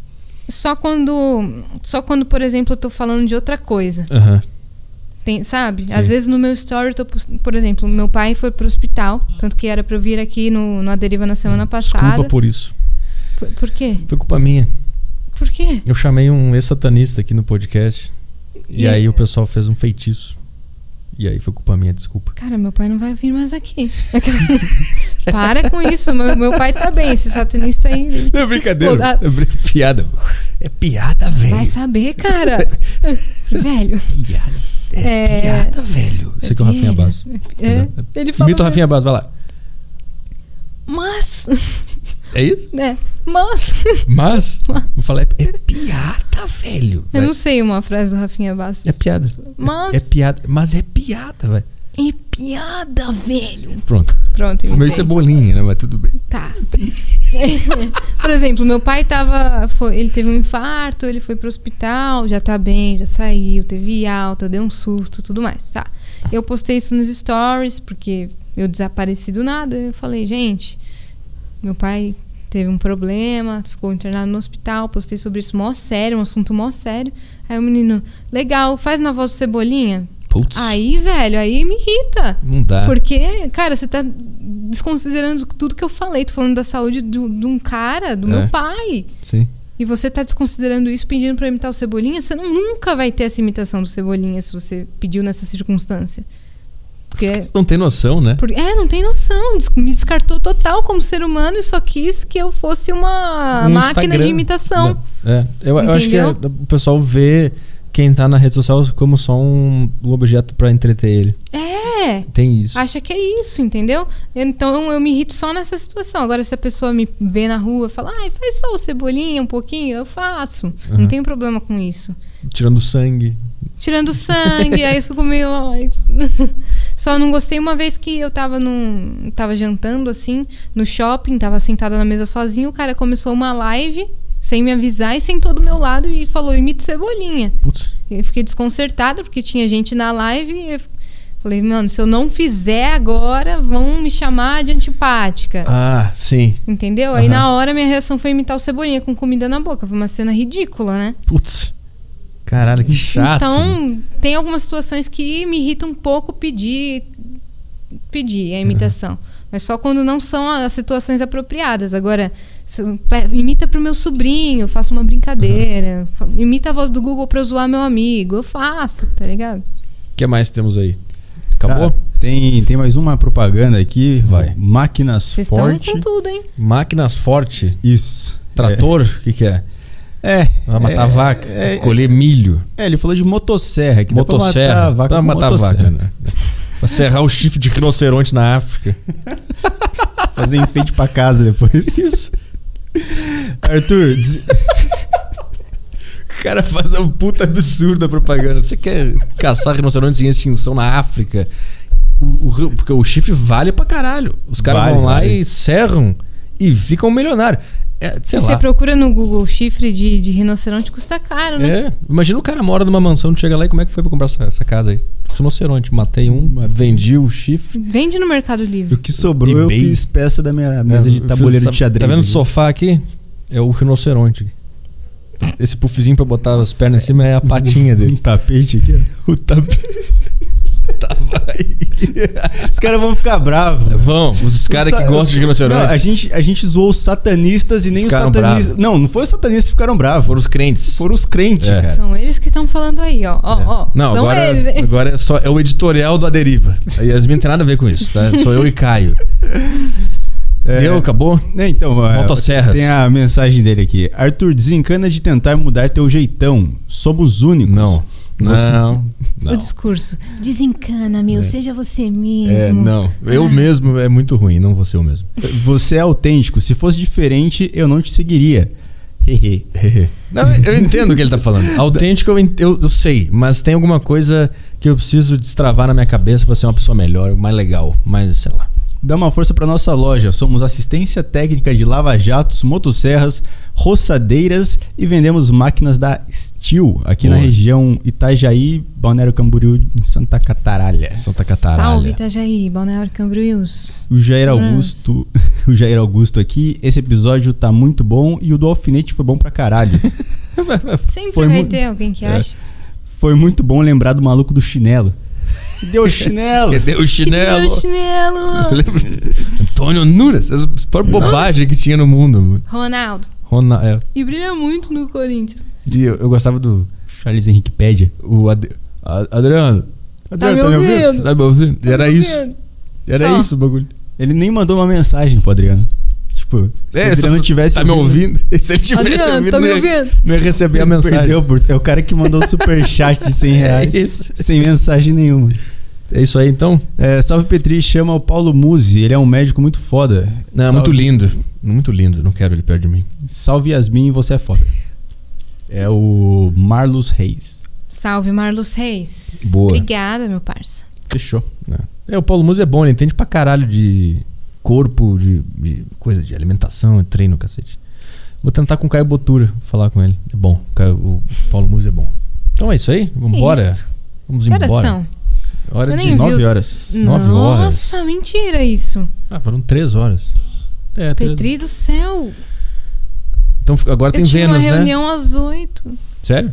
Uhum. Você tá mentindo? Sério. Mas eh, meu produtor fica com Deus, a gente conversa daqui a pouco. Tá. Reunião às 10, FaceTime. Né? É. Reunião em casa. É em casa, em casa. Boa. Mas o que, que você falou? Vênus agora, né? Terminando aqui a deriva, já não, vem não Vênus. Vai ter, não, é só segunda-feira. Segunda, terça e quinta. Se inscrevam lá no canal do Vênus, que a gente tá chegando a 100 mil. É, me sigam lá no Instagram se vocês quiserem acompanhar os meus vídeos de café e me cobrar eles. Boa. Não é mesmo? Boa, E exatamente. obrigada, Petri, por Valeu. me chamar aqui. É isso aí. E deu certo de eu vir.